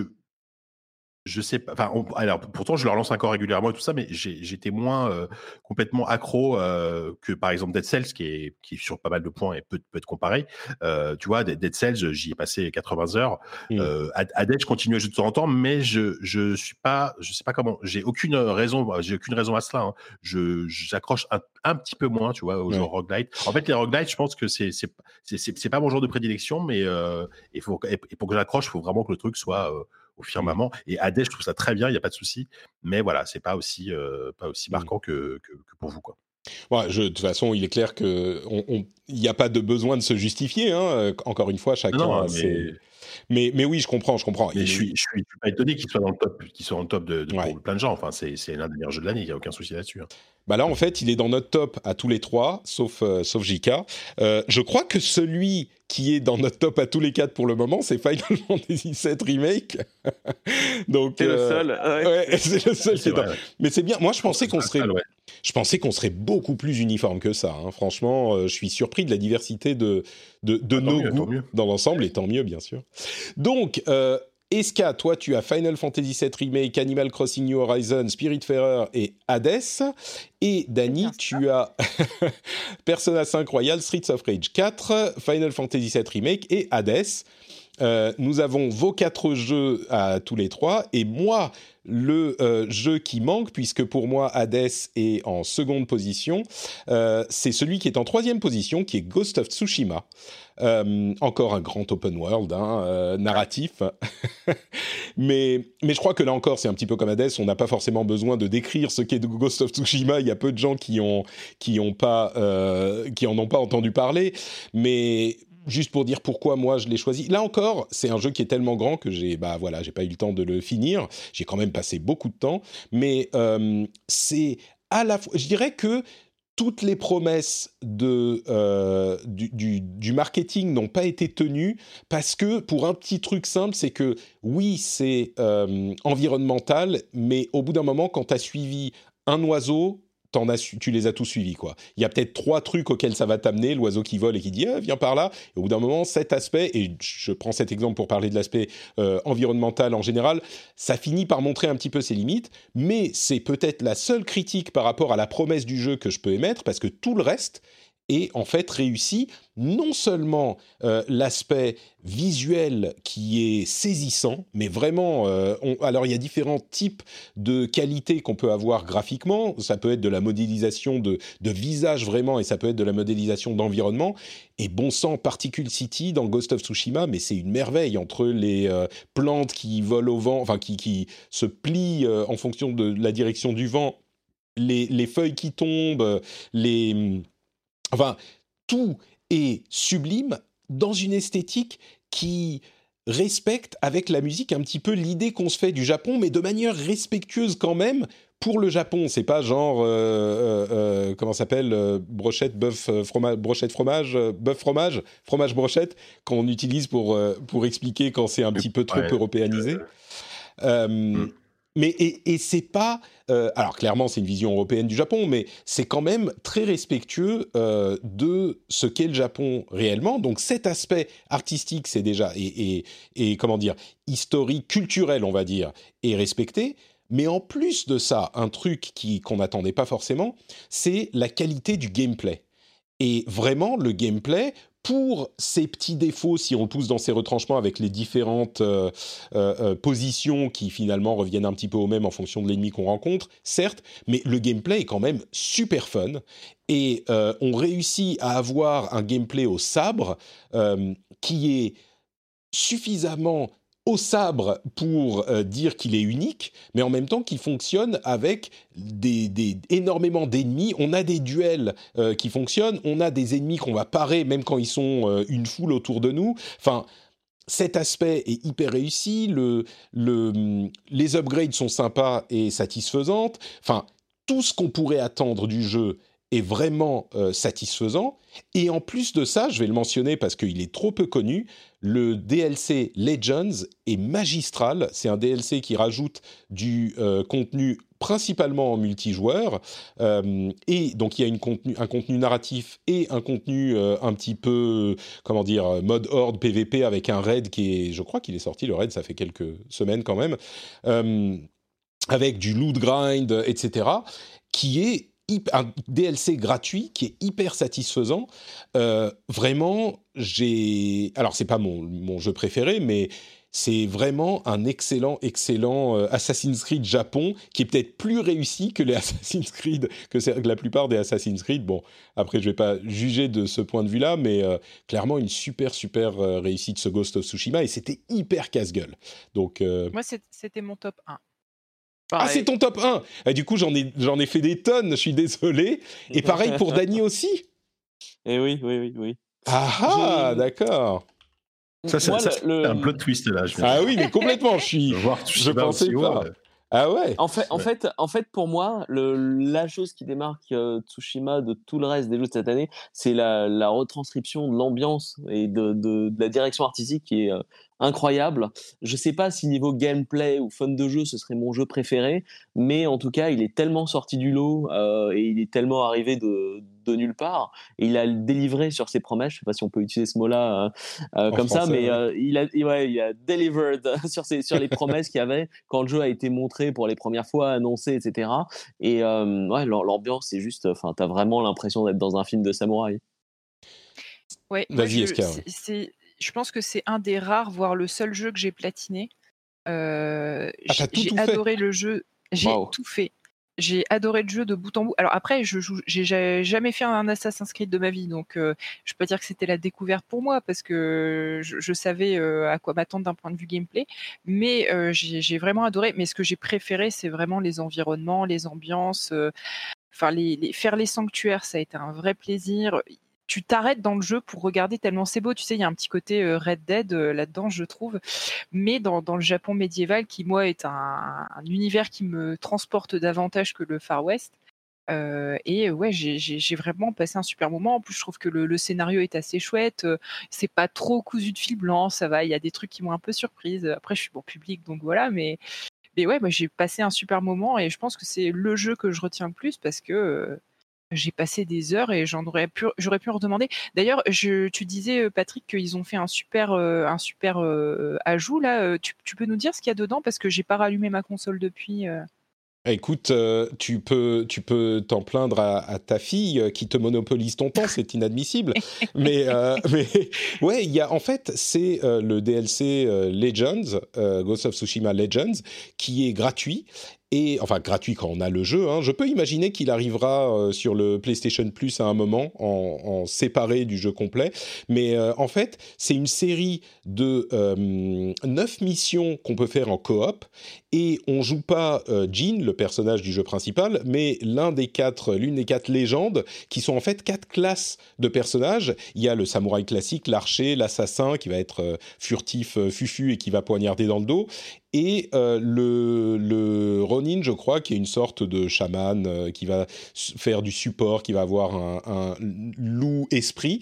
Euh, et donc on peut choisir, on peut, il y a du matchmaking, donc on peut jouer tout seul. Moi, c'est ce que j'ai fait, tout seul avec un compagnon qui est matchmaké, donc une personne aléatoire sur le sur le net. Ça se passe pas trop mal. Il y a un bon système de ping pour indiquer ce qu'il faut faire, etc. Il y a des, une utilisation intelligente du fait qu'on soit à deux. Je vais pas trop spoiler, mais ça se passe pas trop mal. Et une fois qu'on a fait ça, ou on peut même commencer un petit peu avant, il y a euh, un mode horde, en gros, avec plusieurs types de missions où on peut jouer à 4 euh, pour combattre les ennemis euh, qui arrivent en vague. Et il y a, c'est presque une map de multiplayer, de multijoueur, mais contre l'ordinateur. Et on est 4 et on doit, enfin, il y a un mode, ouais, voilà, il y a ça et puis après un raid. Et donc on a des niveaux et on va pouvoir augmenter de niveau et débloquer. Il y a un arbre de talent par personnage qui est, euh, permet de se spécialiser vraiment. Et puis il y a des euh, objets qui vont vous donner des capacités spéciales et qu'on va euh, grinder, que, qu'on peut jouer très longtemps hein, pour grinder tout ça. Et donc, comme je le disais, il y a même un raid qu'on va faire à 4 et qui est vraiment difficile. moi, que j'ai pas touché bien sûr parce que j'ai pas le temps, mais c'est un gros, c'est presque un jeu complet en fait. L'aspect multi du jeu qui est presque un jeu complet. Donc, ouais, j'ai voir ça. Ouais, ça vaut vraiment le coup. Euh, bon, bah ok, donc euh, Ghost of Tsushima, euh, nouveau jeu qui est, qui est là pour tout le monde. très bien. Quelque chose à ajouter sur Ghost of Tsushima ou on passe à notre. bah, du coup, le jeu qui sera en première place pour JK et moi, je pense que je sais duquel il s'agit, mais quelque chose à ajouter, c'est votre dernière chance sur Ghost? Bah non, je pense. Enfin, moi. T'as tout résumé, Très bien. JK, roulement de tambour, parce que bon, euh, le jeu des autres, euh, c'est sympa, mais euh, le jeu qui est important, c'est... Ah, alors, ton jeu qui est en première place ah est important si c'est le même que moi. Sinon, ça sera pas le roulement de tambour. Le roulement de tambour, ça sera après quand je, je, parlerai de mon jeu. Mais on va roulement de, tambour, comment dire, pour le cas où. JK. Moi, mon jeu de l'année, c'est Hades. Euh, non, Écoute, ça revenir aussi, je t'avoue. J'ai eu, un plan incroyable. Ça ne comprend rien. Non, non, non, allez, on la refait. Euh, moi, mon jeu de l'année, bah, c'est, euh, j'imagine que c'est le même que toi, Patrick, c'est The Last of Us Part 2, ah qui n'est pas le jeu de l'année de Danny, j'ai l'impression. non, et on va en parler. Ouais, ouais, ouais. franchement, je ne sais même pas par où commencer, en fait, avec ce jeu, parce que j'ai l'impression d'en avoir déjà pas mal parlé Mmh. Bah, on a fait un épisode spécial entier. Euh, avec toi, avec d'autres gens, ouais. USD, etc.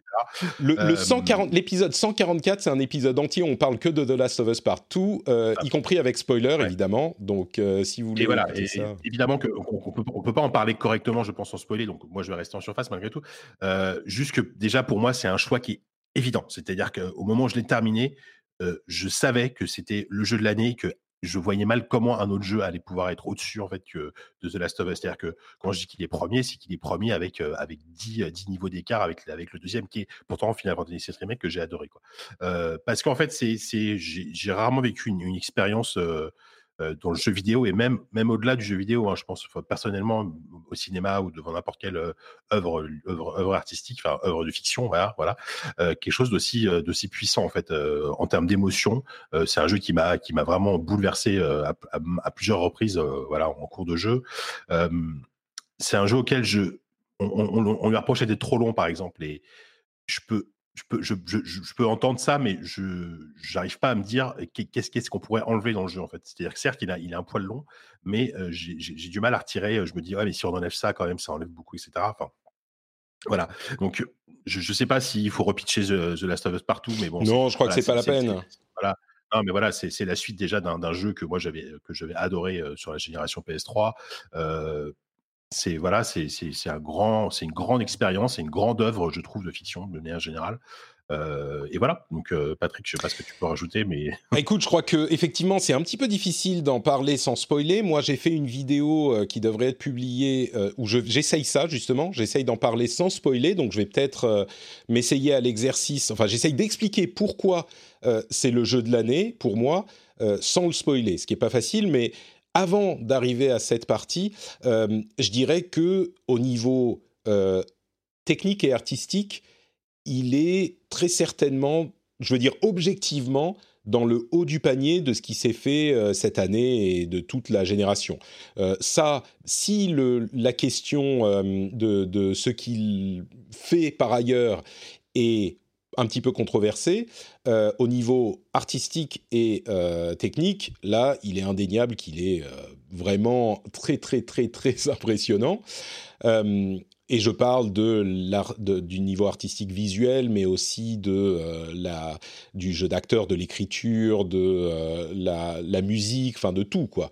Le gameplay, alors là encore, c'est pas forcément le point fort du jeu, mais je crois que comme dans le premier, c'est quand même un gameplay qui est euh, particulièrement agréable si on accroche. Il y a des gens qui accrochent moins, mais il est quand même très cool. On s'emmerde pas en jouant. Il y a même des moments assez tendus. Euh, et puis comme tu le faisais remarquer, je crois quand on en parlait, Jika, euh, il est vraiment amélioré. Moi, c'est un truc que j'avais pas forcément senti autant, mais il est sensiblement amélioré par rapport au premier. Et puis, bon, tout ça, c'est super cool et ça en fait déjà un jeu qui est, je pense, notable à exceptionnel. Mais bien sûr, euh, ce qui fait que c'est le jeu de l'année, c'est tout ce qu'il y a autour. Euh, la manière dont j'en parle, c'est que je dis que généralement, les jeux euh, se, et évidemment sans spoiler, hein, mais généralement les jeux se reposent sur essentiellement sur le gameplay. Euh, et le gameplay, je dis ça de manière très large. hein, ça peut être euh, de la stratégie, de l'adresse, de l'habilité, etc. L'attrait essentiel d'un jeu par rapport à un autre type de média, que ce soit le cinéma ou les euh, livres ou tout ça, c'est l'interactivité qu'on a avec. Et ça, ça se ressent par le gameplay. Ça se traduit, ça se manifeste par le gameplay. L'autre ressort des jeux vidéo, c'est euh, la narration. C'est-à-dire que, que ça soit la narration, vraiment l'histoire qui est racontée ou l'ambiance qui est dépeinte, ce genre de choses, c'est l'un des, d'une des choses qui nous fait euh, apprécier un jeu vidéo. Et je crois que dans 99% des cas, on, on a un équilibre qui se crée entre le gameplay et la narration, encore une fois au sens large, pour vous créer ce qui est intéressant dans le jeu, ce qui fait que vous allez aimer un jeu. Dans The Last of Us Part 2, partout, euh, ce qui est la, force du jeu, ce qui est la vraie proposition centrale du jeu, c'est qu'il va vous faire réfléchir à... euh, il va vous forcer à faire un travail intellectuel. Et il va vous mettre dans les, dans les pieds d'un protagoniste ou d'une protagoniste et vous forcer à, en vous imposant des choix, en vous retirant un petit peu de gameplay, il va vous forcer à faire ces choses-là et à vous interroger. Et je ne vais pas partir dans, plus de détails, évidemment, mais ça, c'est nouveau. Et ça, on l'a jamais vraiment vu ailleurs dans le jeu vidéo et pas sous cette forme. Alors évidemment, si on l'a pas fini, on peut pas en, débattre, donc ça va être difficile pour ceux qui n'en ont pas fini d'en parler. Et puis même, il faudrait éviter parce que il y a clairement un élément de spoiler qu'il faut éviter. Mais il y a cet élément qui, pour moi, cet élément de, de, vous forcer à faire un travail intellectuel, à remettre en question des idées que vous aviez peut-être, qui étaient arrêtées, à, recadrer l'angle selon lequel vous regardez, vous réfléchissez à certaines choses, euh, qui n'a, en fait, personne, je schématise et oui, il y aura des exceptions euh, partielles, mais personne n'a ja- jamais utilisé le jeu vidéo comme média de cette manière. Et Neil Druckmann et Naughty Dog, ce qu'ils ont fait avec ce jeu, c'est un truc qui est vraiment, quand on parle d'innovation dans le jeu vidéo, euh, c'est peut-être pas une innovation flashy, c'est pas un jeu qui, euh, comme Dark Souls, qui a évidemment marqué cette génération aussi, vous vous abat sur la tête une épée presque littéralement pour vous dire maintenant le jeu vidéo a changé, il y a un avant et un après mon jeu. C'est peut-être pas aussi violent que ça, mais c'est clairement pour moi une étape dans l'utilisation du média, dans l'existence du média. Et je crois que ça, cette intention d'utiliser le jeu vidéo comme jeu vidéo, en, vous faisant incarner quelqu'un et en vous forçant à réfléchir à ce qui se passe, à ce que vous faites, euh, c'est une utilisation qui est euh, unique, quoi, qu'on n'a jamais vue. Je sais, sais pas, JK, est-ce que, encore une fois, sans spoiler, hein, j'insiste beaucoup, mais est-ce que ça te parle, cette description, ou est-ce que je me fourvoie? JK ah, On a perdu JK. Bon, bah on a, on a, peut-être perdu JK, je ne sais pas ce qui se passe. JK. C'est l'émotion. Euh, mais du coup, euh, bon, Dany, toi, je crois que tu l'as pas fini, hein, il t'a perdu en route. Je, je te pose la question. Perdu en route, ouais. je, te pose la question, mmh. du coup, parce que t'es pas le seul. Hein, il y a beaucoup de gens qui se sont. Euh... Ah, JK est revenu, du coup. On... Est-ce que tout ce que j'ai décrit, pendant que c'est encore frais dans ta mémoire, sans spoiler, ça te, euh, ça te parle ça te... Oui, bien sûr, je suis entièrement d'accord. Et euh, après, il y a, y a c'est pas forcément le seul qui a réussi à faire ça. Il y a, y a, déjà des jeux un peu. Enfin, moi, par exemple, un, jeu qui m'avait marqué euh, dans le même sens, sur les mêmes sur les mêmes émotions et tout, c'était The Walking Dead, par exemple, la première saison. Mmh. Euh, oh, il était fantastique. Euh, et, euh, et, voilà, et, et, et, je trouve que le jeu vidéo n'a pas forcément toujours besoin d'un gameplay. Euh, regarde, là, littéralement, trois de mes jeux qui sont mes jeux de l'année, c'est pas forcément des jeux qui visent là-dessus. Mmh. que ce soit Cloudpunk, Amnesia ou même bon, The Last of Us, même si je trouve qu'il est très solide là-dessus. c'est pas c'est pas ça leur point fort, mais ouais. mais ouais, ouais, je suis d'accord. Il y a, il y, a, il y a clairement une sorte d'étape franchie en termes de mise en scène, en termes d'acting, en termes de, de réalisation. C'est un jeu qui est plus beau que, que tous les jeux next-gen que vous pouvez voir. Bon, même si la next-gen commence à peine, mais, mais voilà, enfin, voilà, c'est vraiment un, un truc, mmh. une œuvre importante à mes yeux. Quoi. Donc, je demandais à Dany, toi, il t'a perdu en route. Est-ce que c'est l'histoire qui t'a pas accroché? C'est le gameplay qui t'a pas plu? Qu'est-ce qui s'est Parce qu'il faut donner la voix quand même à, aux, gens qui, à qui il n'a pas plu, parce qu'il y en a aussi. Alors déjà, en général, Naughty Dog, j'aime pas trop le, type de gameplay qu'ils implémentent dans leur jeu. Hein. Donc que ce soit Uncharted ou Last of Us 1, 2, euh, moyen. C'est pas pour moi, c'est pas ça, ça c'est pas ce qui va me freiner en fait sur le fait d'aimer un jeu ou pas. Euh, ça va juste me refroidir un peu, sans plus. Mais ensuite, c'est vraiment au niveau donc du scénario, de la narration, tout est super bien écrit, c'est bien ficelé, etc. C'est juste que j'ai du mal à m'identifier et à accrocher au personnage. Euh, les scènes de violence gratuites, enfin que je trouve un peu gratuites, euh, ou par exemple la narration qui est un peu décousue, même si je sais que ça se met en place un peu plus tard dans le jeu, euh, je trouve que ça, vient trop lentement en fait. Mmh. C'est par exemple ce que je reprochais un peu à Red Dead Redemption 2 au début, euh, les premières heures où tu sais, as, bah, le, groupe euh, dans la neige, etc., avec qui sont en train de faire des choses, en train d'essayer de se débattre, de survivre, etc.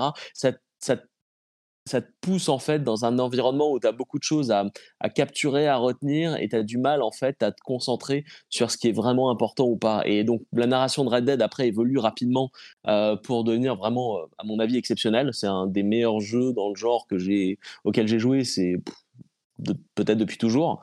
Euh, mais dans Last of Us, j'y suis pas arrivé après une douzaine d'heures de jeu. Mmh. Ouais, je crois que si tu n'y es pas arrivé après une douzaine d'heures, ça euh, ça va pas changer euh, après ça. Escarina, toi, est-ce que tu as une euh, opinion sur The Last of Us 2 ou... Oui, Ouais, bah écoute, j'ai fait comme tout le monde, j'y ai joué, je l'ai terminé. Après, j'ai un petit peu triché, je me doutais qu'il serait dans vos tops, donc mhm. j'ai un peu grugé. ah, donc tu l'aimes bien quand même, c'est pas que c'est pas que tu l'as tu l'as pas du tout aimé, toi je l'aime bien quand même, mais j'ai quand même vécu des gros moments de frustration euh, par moment dans, le jeu, euh, notamment certains combats de mini-boss qui m'ont. J'avais, il y a des moments, j'avais envie de jeter ma manette par la fenêtre euh, tellement ça m'agaçait. Mais après, c'est plus, c'est moi, c'est parce que ça me met dans un état de tension tel. et tout à l'heure, je disais que je serais incapable de jouer à Amnesia. Donc, si tu veux me retrouver dans un jeu où je suis toute seule face à un espèce de zombie géant, un petit peu tu sais, j'ai l'impression d'être comme dans Left 4 Dead face au tank, mais d'être toute seule face au tank. Euh, tout de suite, je me mets à paniquer, quoi. C'est l'horreur. Euh, et du coup, vu que je faisais tout le jeu euh, en, fufu, j'ai quasiment fait tous mes meurtres en fufu. Être face à un mob comme ça où t'as pas le choix, t'es obligé de le, confronter de façon, on va dire, frontale, euh, ça me mettait dans un état de stress et je perdais complètement tout plaisir avec le jeu. J'ai eu deux trois moments comme ça où ça m'a vraiment beaucoup frustré. Euh, et puis euh, moi j'avoue que là, alors pour ne pas spoiler, je pensais avoir fini le jeu. Donc si tu veux, quand la deuxième partie du jeu se lance, là je me dis oh là là, va falloir encore se faire 20 heures de jeu derrière. J'ai eu un peu de mal avec ça là où je pense que qu'un joueur normalement constitué qui aime le jeu se, serait dit mais c'est génial, il y a encore du contenu, c'est un truc de ouf. Moi je me suis je me suis dit putain mais mmh. c'est pas encore fini et j'ai eu cette sensation là à deux reprises au moment du lancement de la deuxième partie et à la Ouais, OK OK, stop stop, stop stop stop stop OK. Voilà. D'accord. Donc j'ai eu cette sensation plusieurs fois où je me suis dit que finalement ressentir ça bah, de façon très lucide et, et aussi on va dire avec autant de recul que possible, ça veut dire que bah, finalement, j'ai peut-être pas passé autant de bon temps euh, que j'en ai passé sur les cinq autres jeux de mon top. Donc du coup, je l'ai pas mis là-dedans, mais c'est clair que euh, d'un point de vue purement réalisation, c'est exceptionnel. Enfin, moi, je, reste très admiratif de ce que fait Naughty Dog. Euh, j'achète leurs yeux, les, leurs jeux les yeux fermés, pas l'inverse, pas leurs yeux les yeux fermés. Mais voilà, c'est clairement un jeu exceptionnel. Ils ont encore réussi à pousser les, capacités de la PS4 euh, dans leur retranchement. Enfin, voilà, c'est un jeu admirable. Mais voilà, pour toutes les raisons euh, que j'ai citées, je ne l'ai pas mis dans mon top. D'accord. Bon, bah écoute. Euh, je, comprends, je pense que vous, représentez tous les deux un petit peu les, reproches qu'on peut faire à The Last of Us Part 2 et, et, et je le comprends tout à fait et en même temps, euh, comment dire, je suis sûr que chacun a son jeu qui... Je suis sûr que tout le monde a un jeu, ou plein de gens ont un jeu où ils se disent non mais celui-là c'est pas possible, tu peux pas ne pas l'aimer, tu peux pas ne pas. Mais je peux comprendre, oui, sur euh, Last of Us et c'est comme de Last of Us 1, il y a des gens qui ont pas du tout aimé, il y a des gens qui ont euh, qui sont passés à côté et je suis sûr que c'est le cas pour euh, plein de jeux, quoi. Comme je disais, il y a plein de gens qui ont un jeu qu'ils ont adoré et ils disent mais celui-là il est trop trop fort, euh, trop trop bien. Puis en fait, euh, toi ça te parle pas. Mais bon, The Last of Us Part tout quand même. Pour moi, c'est clairement un incontournable et je suis d'accord que j'ai au moins JK parce que pour le coup, si Jika n'avait pas été là, tu te rends compte, Jika, si on n'avait pas été là tous les deux, on se, on se serait retrouvés isolés. Ça aurait été bizarre, ouais. Ça aurait été assez, assez frustrant. Euh, donc, je résume. Les jeux de JK, ce sont Cloudpunk, Amnesia Rebirth, Streets of Rage 4, Final Fantasy VII Remake, Last of Us Part 2. Les jeux d'Eska, c'est Final Fantasy VII Remake, Animal Crossing New Horizons, Spiritfarer, Hades, Ghost of Tsushima. Les jeux de Dany, Persona 5 Royal, Streets of Rage 4, Final Fantasy VII Remake, Hades, Ghost of Tsushima. Et mes jeux à moi, Final Fantasy VII Remake, Spider-Man Miles Morales, Ghost of Tsushima, Hades et The Last of Us Part 2. Euh, ça c'est globalement quand même. Ouais, c'est globalement euh, qu'il y a de, la qualité. Hein. Ouais. Oui, je trouve qu'on est, on est, euh, ce qui est, vraiment, moi, je suis surpris qu'il y ait autant de diversité au final, mais du coup, j'ai envie de vous demander si on devait en choisir qu'un. Ils se battent pendant des heures dans certains podcasts comme Giant Bomb, que j'aime beaucoup, pour déterminer le jeu du podcast. Genre, ils, se battent et ils disent non, celui-là, je peux pas, celui-là, je peux pas l'abandonner, machin. Euh, si on prend la statistique pure, euh, enfin vas-y, je te laisse finir. Mais... Bah non, moi je dirais qu'on fait pas que de la statistique pure parce que pour le coup, il y en a que qui sont, euh, ça serait Ghost of Tsushima ou Hades. qui sont. Non, c'est Final Fantasy VII. Dans tous les tops, hein. ouais. il est dans tous les tops, mais il est souvent un petit peu bas. Donc je sais pas si ça, tu vois, si on si on attribue une note au, par exemple, moi si on me dit Final Fantasy VII jeu de l'année pour toute l'émission, j'ai l'impression que bof quoi. C'est pas celui qui me. Ouais. Est-ce que bah, il y en a un autre, ça serait. Après, après. Hades, je serais assez d'accord si vous le nommez jeu de l'année parce que je, ne l'ai pas mis dans mon top, mais c'est un peu comme un, peu comme Eska avec The Last of Us, tu vois. Je l'ai pas dit parce hmm. que je savais que vous le mettiez et que je savais pas trop où le mettre, mais il est vraiment à l'entrée de mon top. Hein, il n'y a pas de souci quoi. Ouais. Donc on, bah, peut, choisir euh, Hades. Hein. Moi, moi, Hades, ça me va. Euh, Dany, est-ce que ça tirait si on devait en choisir qu'un seul Ça, me va aussi. De toute façon, c'est le, c'est le plus, euh, c'est le plus original ou le plus euh, vraiment c'est l'ovni du lot, euh, même s'il n'est pas forcément très original. Euh, mais je pense que c'est l'ovni du lot qui sort des grosses productions AAA et qui apporte quelque chose de très différent, même si j'ai trouvé Final Fantasy VII exceptionnel. Ouais. Eh ben écoute, euh, du coup, moi ça me convient. hein, euh, J'ai suffisamment chanté les louanges de Hades euh, pour pouvoir accepter qu'il soit le jeu de l'année. Euh, Il mérite. Le, oui, bah, je pense que Hades, et peut-être que je me rattraperai euh, aux branches à un moment euh, sur euh, un autre jeu qui m'a beaucoup plu dans, dans l'émission, on verra. Mais, mais ouais, notre jeu de l'année, Hades, moi ça me convient, très bien. Donc le jeu du rendez-vous jeu de 2020, c'est Hades. Quelle...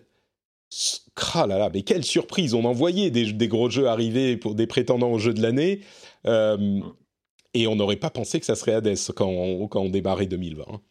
Euh, juste, juste par curiosité, Jika, Cyberpunk, tu dis que tu l'adores, que tu l'adores. Est-ce qu'il serait prétendant à ton jeu de l'année cette année, déjà à ce stade ou... C'est encore tôt pour le dire parce que je viens à peine de terminer euh, ce qu'on appelle le prologue, donc qui correspond quand même à, à cette Ah, de jeu. Quoi. Euh, je, je, je je trouve, enfin, en, en termes d'architecture euh, de ville, en termes de, en termes de monde ouvert, moi je, moi je trouve que je, je Cyberpunk franchit un nouveau cap. Euh, C'est-à-dire que j'ai jamais vu une ville aussi euh, aussi bien faite et aussi aussi bien pensée. Euh, Enfin, tu sens que tout a été posé à la main et tu as l'impression qu'il y a aucun asset qui a, qui a été copié-collé. C'est ça qui est, qui je trouve très impressionnant. Et, et puis moi, le- le- le- l'ambiance et le ton du jeu, l'écriture, etc. Me, me, me parlent beaucoup. Donc c'est- pas forcément le cas de tout le monde. Mm. Euh, et je trouve que euh, on, on a, on a, les gens sou- souvent on critiquait un peu le gameplay du jeu.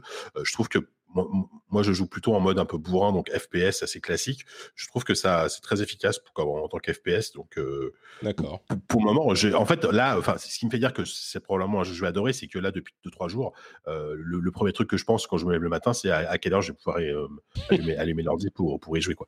Donc euh, voilà. Très bien. Bon, bah écoute, euh, petite note positive pour Cyberpunk quand même. Euh, tu joues sur un PC de guerre, j'imagine, quand même, non? Bah, un PC avec une 3080, donc effectivement, j'ai la Ouais. chance d'y jouer dans les meilleures conditions possibles, mais, euh, mais oui, c'est sûr que les, les versions, bah, enfin bref, on en a déjà. Oui, enfin, oui, non, mais je sais pas si on a- je, je pense pas que tu en aies parlé, mais bon. Si, Voilà. si, si, on en a déjà parlé. La version oui. PC, la version, pré- la version PC est à privilégier si, si c'est possible pour vous, quoi, évidemment. Ouais. Ok, très bien. Eh ben, écoute, euh, merci beaucoup. Et donc, merci à vous trois. On va conclure euh, ce, cet épisode. Je rappelle quand même que The Last of Us 2, on a un épisode spécial entièrement consacré au jeu euh, qui est le 144. Donc, vraiment, allez écouter ça si le jeu vous intéresse. Et puis, on va conclure avec les jeux de la communauté. Vous allez voir que c'est assez intéressant. On a environ 400 réponses à ce stade. Peut-être que vous allez continuer à voter. Mais si vous ne devez, y a quatre questions en fait. Si vous devez choisir qu'un jeu, ah mais j'ai oublié notre jeu, euh, on, le fera à la toute fin, notre jeu qu'on veut pas oublier. euh, qui est peut-être pas forcément un jeu de l'année, mais qu'on veut pas oublier. Peut-être qu'on les aura déjà mentionnés, mais euh, on, le parlera tout à fait à la fin en conclusion en quelques mots. Mais il y a quatre questions. Le jeu que vous choisiriez si vous ne pouviez, choisir qu'un jeu, vos cinq jeux préférés, y compris donc celui de la première question. Le jeu qui mérite pas forcément d'être sur le podium, mais que vous voulez pas oublier, et puis le jeu que vous avez détesté ou que vous avez peut-être adoré détester. Euh, dans la première question, donc le jeu, si vous devez en choisir qu'un, on est, euh, bah, on fait justice à Escarina, c'est-à-dire que Animal Crossing est dans la liste Ah. en, en cinquième position avec 5,6% des euh, votes. On a également Final Fantasy VII Remake euh, avec 6,8% des votes. On a Ghost of Tsushima avec 7,3% des votes. Et ça correspond quand même vachement à mon, à mon top. Donc c'est pour ça que je me disais tout le monde va avoir le même, mais finalement non. Euh, donc les deux premiers sont Hades et The Last of Us Part 2 en première position, messieurs, dames. Donc euh, la communauté a quand même un goût absolument irréprochable. Mais c'est intéressant de, noter que ça s'est joué à euh, genre 7 ou 8 votes près. Donc chaque vote compte, messieurs, dames. Sachez-le. Euh, on est à euh, 21,5% pour Hades et 23,5% pour The Last of Us Part 2. Donc clairement, il se détache par rapport aux autres titres qui sont dans le top 5. Euh, je noterai que Cyberpunk a quand même réussi à avoir 4,3%, même si le vote a été ouvert le jour de la sortie et que là on est à, à 4 jours de la sortie, peut-être que ça changera à terme. World of Warcraft a eu 3%, c'est peut-être euh, le, le fait que ma communauté aime beaucoup World of Warcraft, mais quand même. Persona 5 Royal, Dany, euh, 3,5%, Youhou. donc il est, il est noté Ta aussi communauté a très très bon goût. n'est-ce pas? Flight Simulator 3,3% et euh, je veux mentionner aussi parlé. Ouais, mais bon, il est que sur PC en ce moment. Il arrive à l'été sur Xbox, donc peut-être que ça ouvrira les, les gens qui peuvent l'essayer. Et euh, Half-Life Alix, 2,8% quand même, il y a des gens qui ont voté pour, donc euh, il fallait le mentionner également. Si on ouvre aux jeux préférés, si on en a 5, et ben là tout à coup il y a un consensus qui se forme avec Hades, qui est en première position, euh, 200, euh, avec 56,3% de personnes qui l'ont mis dans leur top. Donc on inverse euh, l'ordre. Last of Us est en deuxième position avec 47,5%. Donc je pense qu'il y a beaucoup, beaucoup de gens qui ont aimé Hades, je peux le comprendre. C'est marrant parce qu'il est uniquement, entre guillemets, sur PC et sur Switch, mais en même temps, les jeux qui sont que sur une plateforme, euh, ou une ou deux, allez, si on compte PC et Switch, mais c'est quand même la majorité des jeux, les exclus et des exclus euh, souvent narratives ou en tout cas euh, euh, solo. C'est encore cette débilité qui voudrait qu'il n'y a plus de jeux solo. bon, je ne sais pas d'où les gens sortent, mais là c'est quasiment exclusivement ça. Si on passe donc à la troisième place, on a euh, Final Fantasy VII Remake, on a aussi Ghost of Tsushima, tous les deux autour de 26-28%. Euh, Animal Crossing, 24%. Là, on est toujours, si on choisit 4, 5 jeux. Euh, et puis, il y a Cyberpunk qui arrive dans le lot. Il y a quoi d'autre? Bon, on descend ensuite. Il y a des gens qui ont mentionné... qui ont mentionné Fall Guys et je suis sûr qu'il y a des gens qui auraient voulu mentionner Among Us. Il y a également World of Warcraft à 13%. Mais ce qui devient intéressant, c'est le jeu qui n'a pas forcément sa place sur le podium, mais qu'on n'aurait pas voulu oublier. Euh, bah là, c'est hyper éclaté. Euh, la plupart des votes ont entre allez, 5 et 8%. On a Animal Crossing, Assassin's Creed Valhalla, Cyberpunk, Fall Guys. Beaucoup de gens ont joué à Fall Guys et l'ont aimé. Astro's Playroom, que les gens ne veulent pas oublier, ce que je peux comprendre aussi. Genshin Impact, qu'il est difficile de ne pas mentionner au moins une fois dans l'épisode également. Euh, Hades, Haven, euh, Spider-Man, etc., etc. Là, on a quand même beaucoup de gens qui ont voté pour beaucoup de trucs différents. Et le jeu que vous avez détesté, Cyberpunk avec 13% de vote, Animal Crossing qui est dans le jeu que vous avez détesté ou adoré détester, Ah Assassin's Creed non, c'est pas possible. Je pense, Je Prisca, cette émission. je crois que c'est peut-être les gens qui n'ont pas arrêté de jouer au bout de trois mois et qui se sont forcés à jouer continuellement depuis, euh, depuis sa sortie, tu sais. Au bout d'un moment, tu es peut-être euh, un petit peu frustré par le truc. Euh, peut-être, je sais pas. C'est possible, c'est vrai que ça devient très répétitif à Hmm. force. Watch Dogs Legion qui est cité aussi, euh, Last of Us 2 qui est cité là-dedans également, Fall Guys, je peux comprendre que ça soit frustrant, euh, etc., etc. Il y a euh, enfin des commentaires libres que vous vouliez faire. Comme toujours, il y a beaucoup de, euh, il y a beaucoup de euh, Patrick, euh, tu es magnifique, Patrick on t'aime, Patrick épouse-moi. Malheureusement, je suis déjà pris, mais j'apprécie vos, vos compliments et vos demandes.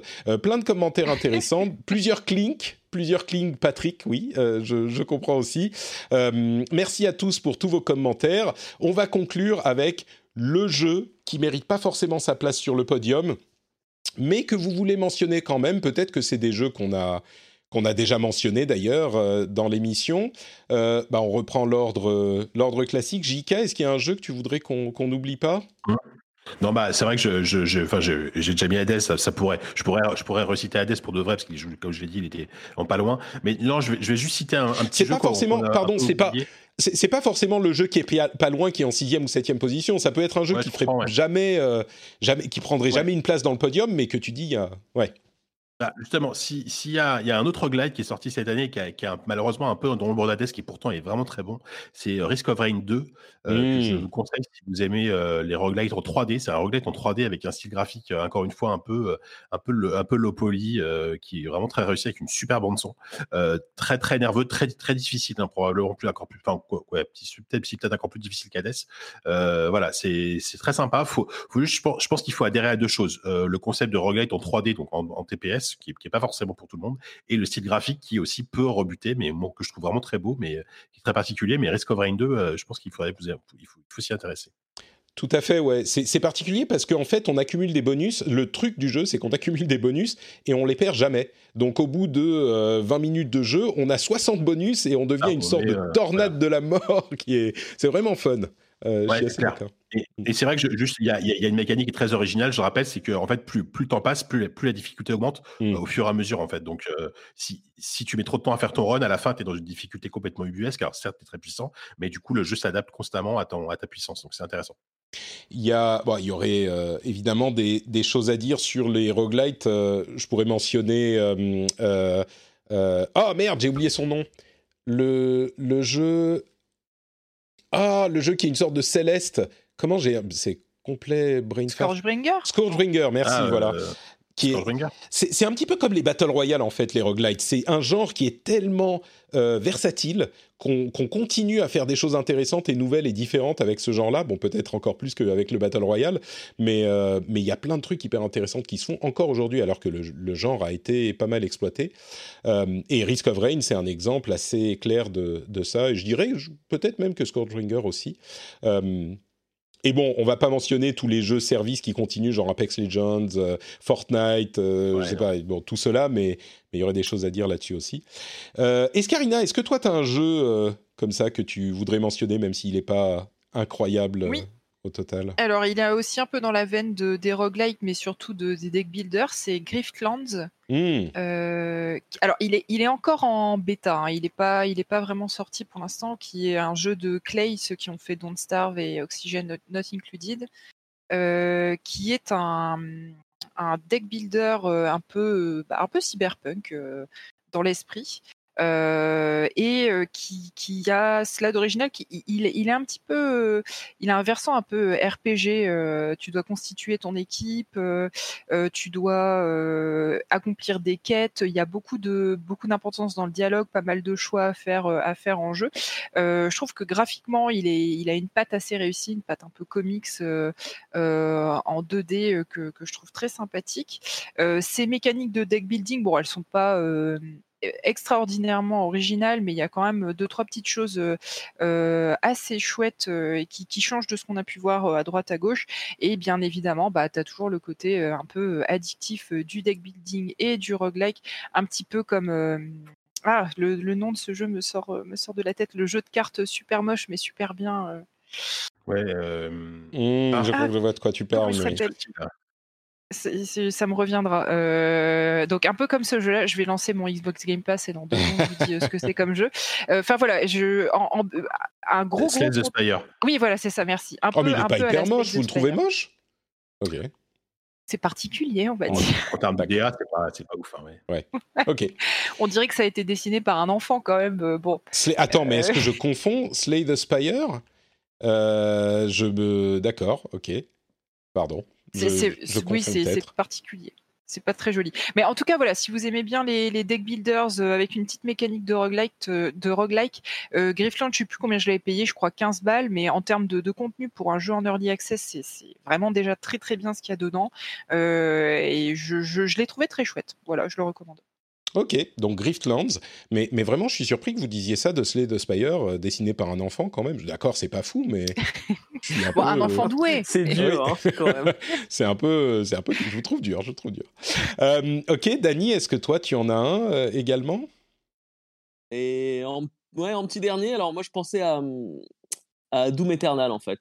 Ah oui Euh, D'accord, c'est pas un petit, c'est pas un petit, c'est quand même un gros titre. Hein, Non. euh. C'est un, gros titre, mais c'est Ouais. mon, petit dernier. C'est celui où j'ai euh, longuement hésité. Je me suis dit, finalement, il apportait pas assez sur le, par rapport à, à la version d'avant, qui était Mm. déjà très très bonne. Mais euh, c'est quand même un jeu sur lequel je me suis bien amusé, qui est très défoulant. Euh, et euh, voilà, ouais, c'est vraiment le, le qualificatif du jeu, c'est défoulant. Ouais, je pense que ça, ça correspond bien. Ouais.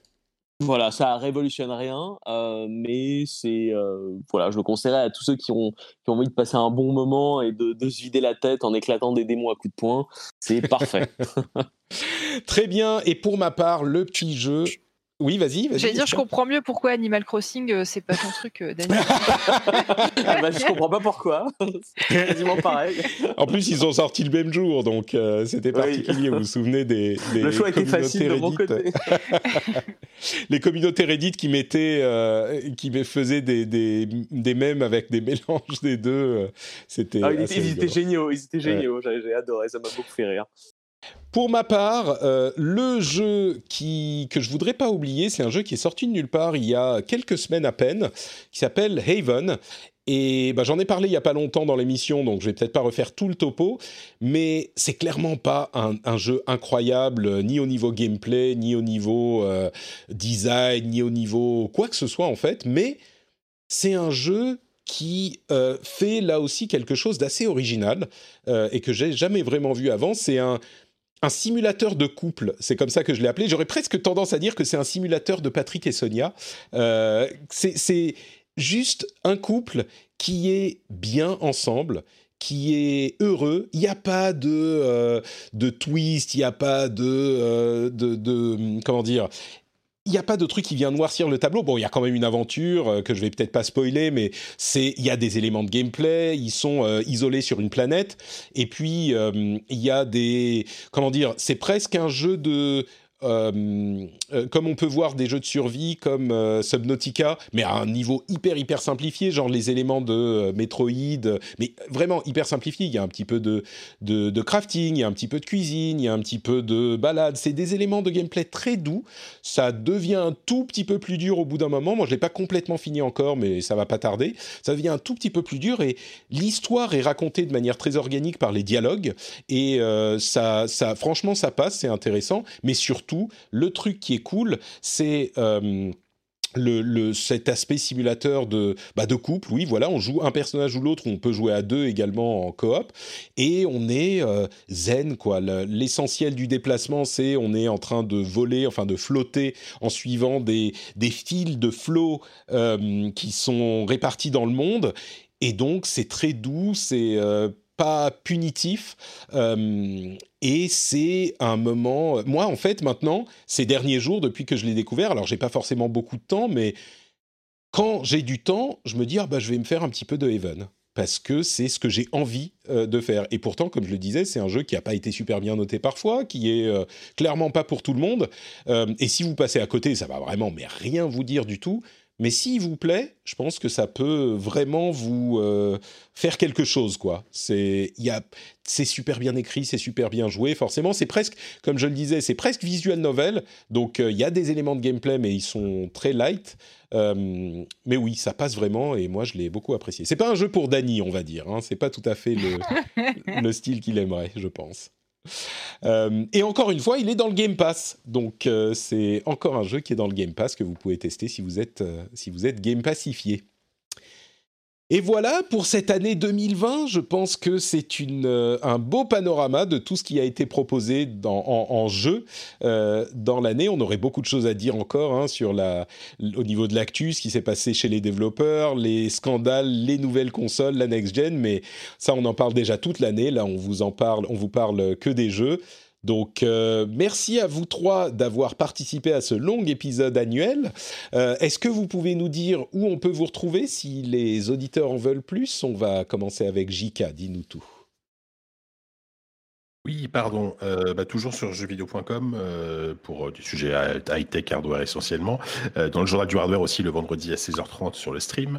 Et dans ZUSD, même si en ce moment c'est plus ZUS2, j'en ai déjà parlé la dernière fois, je crois, mais c'est un nouveau format qu'on a lancé à deux avec très conversation. On a, on a longuement parlé de Cyberpunk 2077 la dernière fois, justement avec Corentin, avec Corentin qui l'avait testé pour, Le Monde. Et voilà, on, en a parlé assez, assez longuement.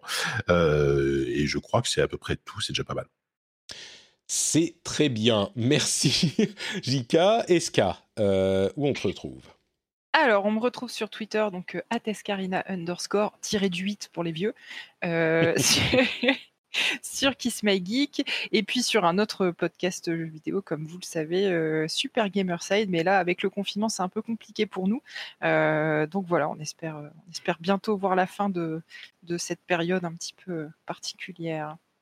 On espère effectivement. Euh, Dany, toi, tu es toujours euh, une période particulière de notre vie.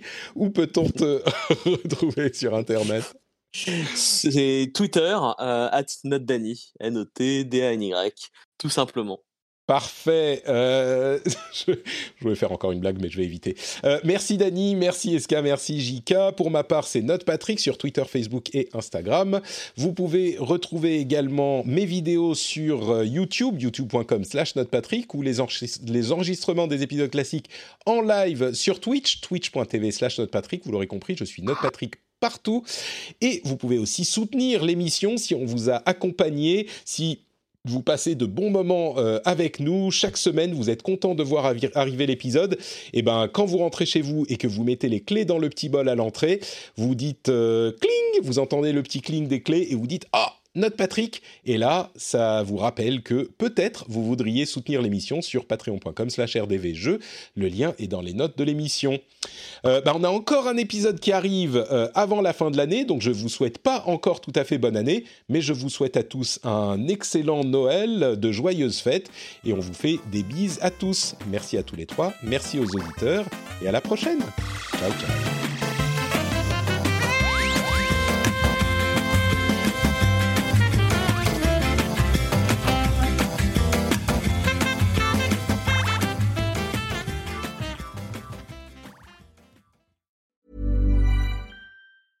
Hi, my name is Danny Pellegrino from Everything Iconic, and I'm excited to talk to you about Club Med. Club Med operates beach and mountain resorts and is the best all inclusive getaway for families. They have Club Med Punta Cana, their flagship family resort, and many other options in Mexico, the Caribbean, and around the world. Club Med are the pioneers of the all inclusive concept, which is the best way to vacation. Great for families, groups, or even solo travelers looking for land and water sports, delicious food food, and a place to make unforgettable memories. Visit clubmed.us, call 1 800 Club Med, or your travel advisor.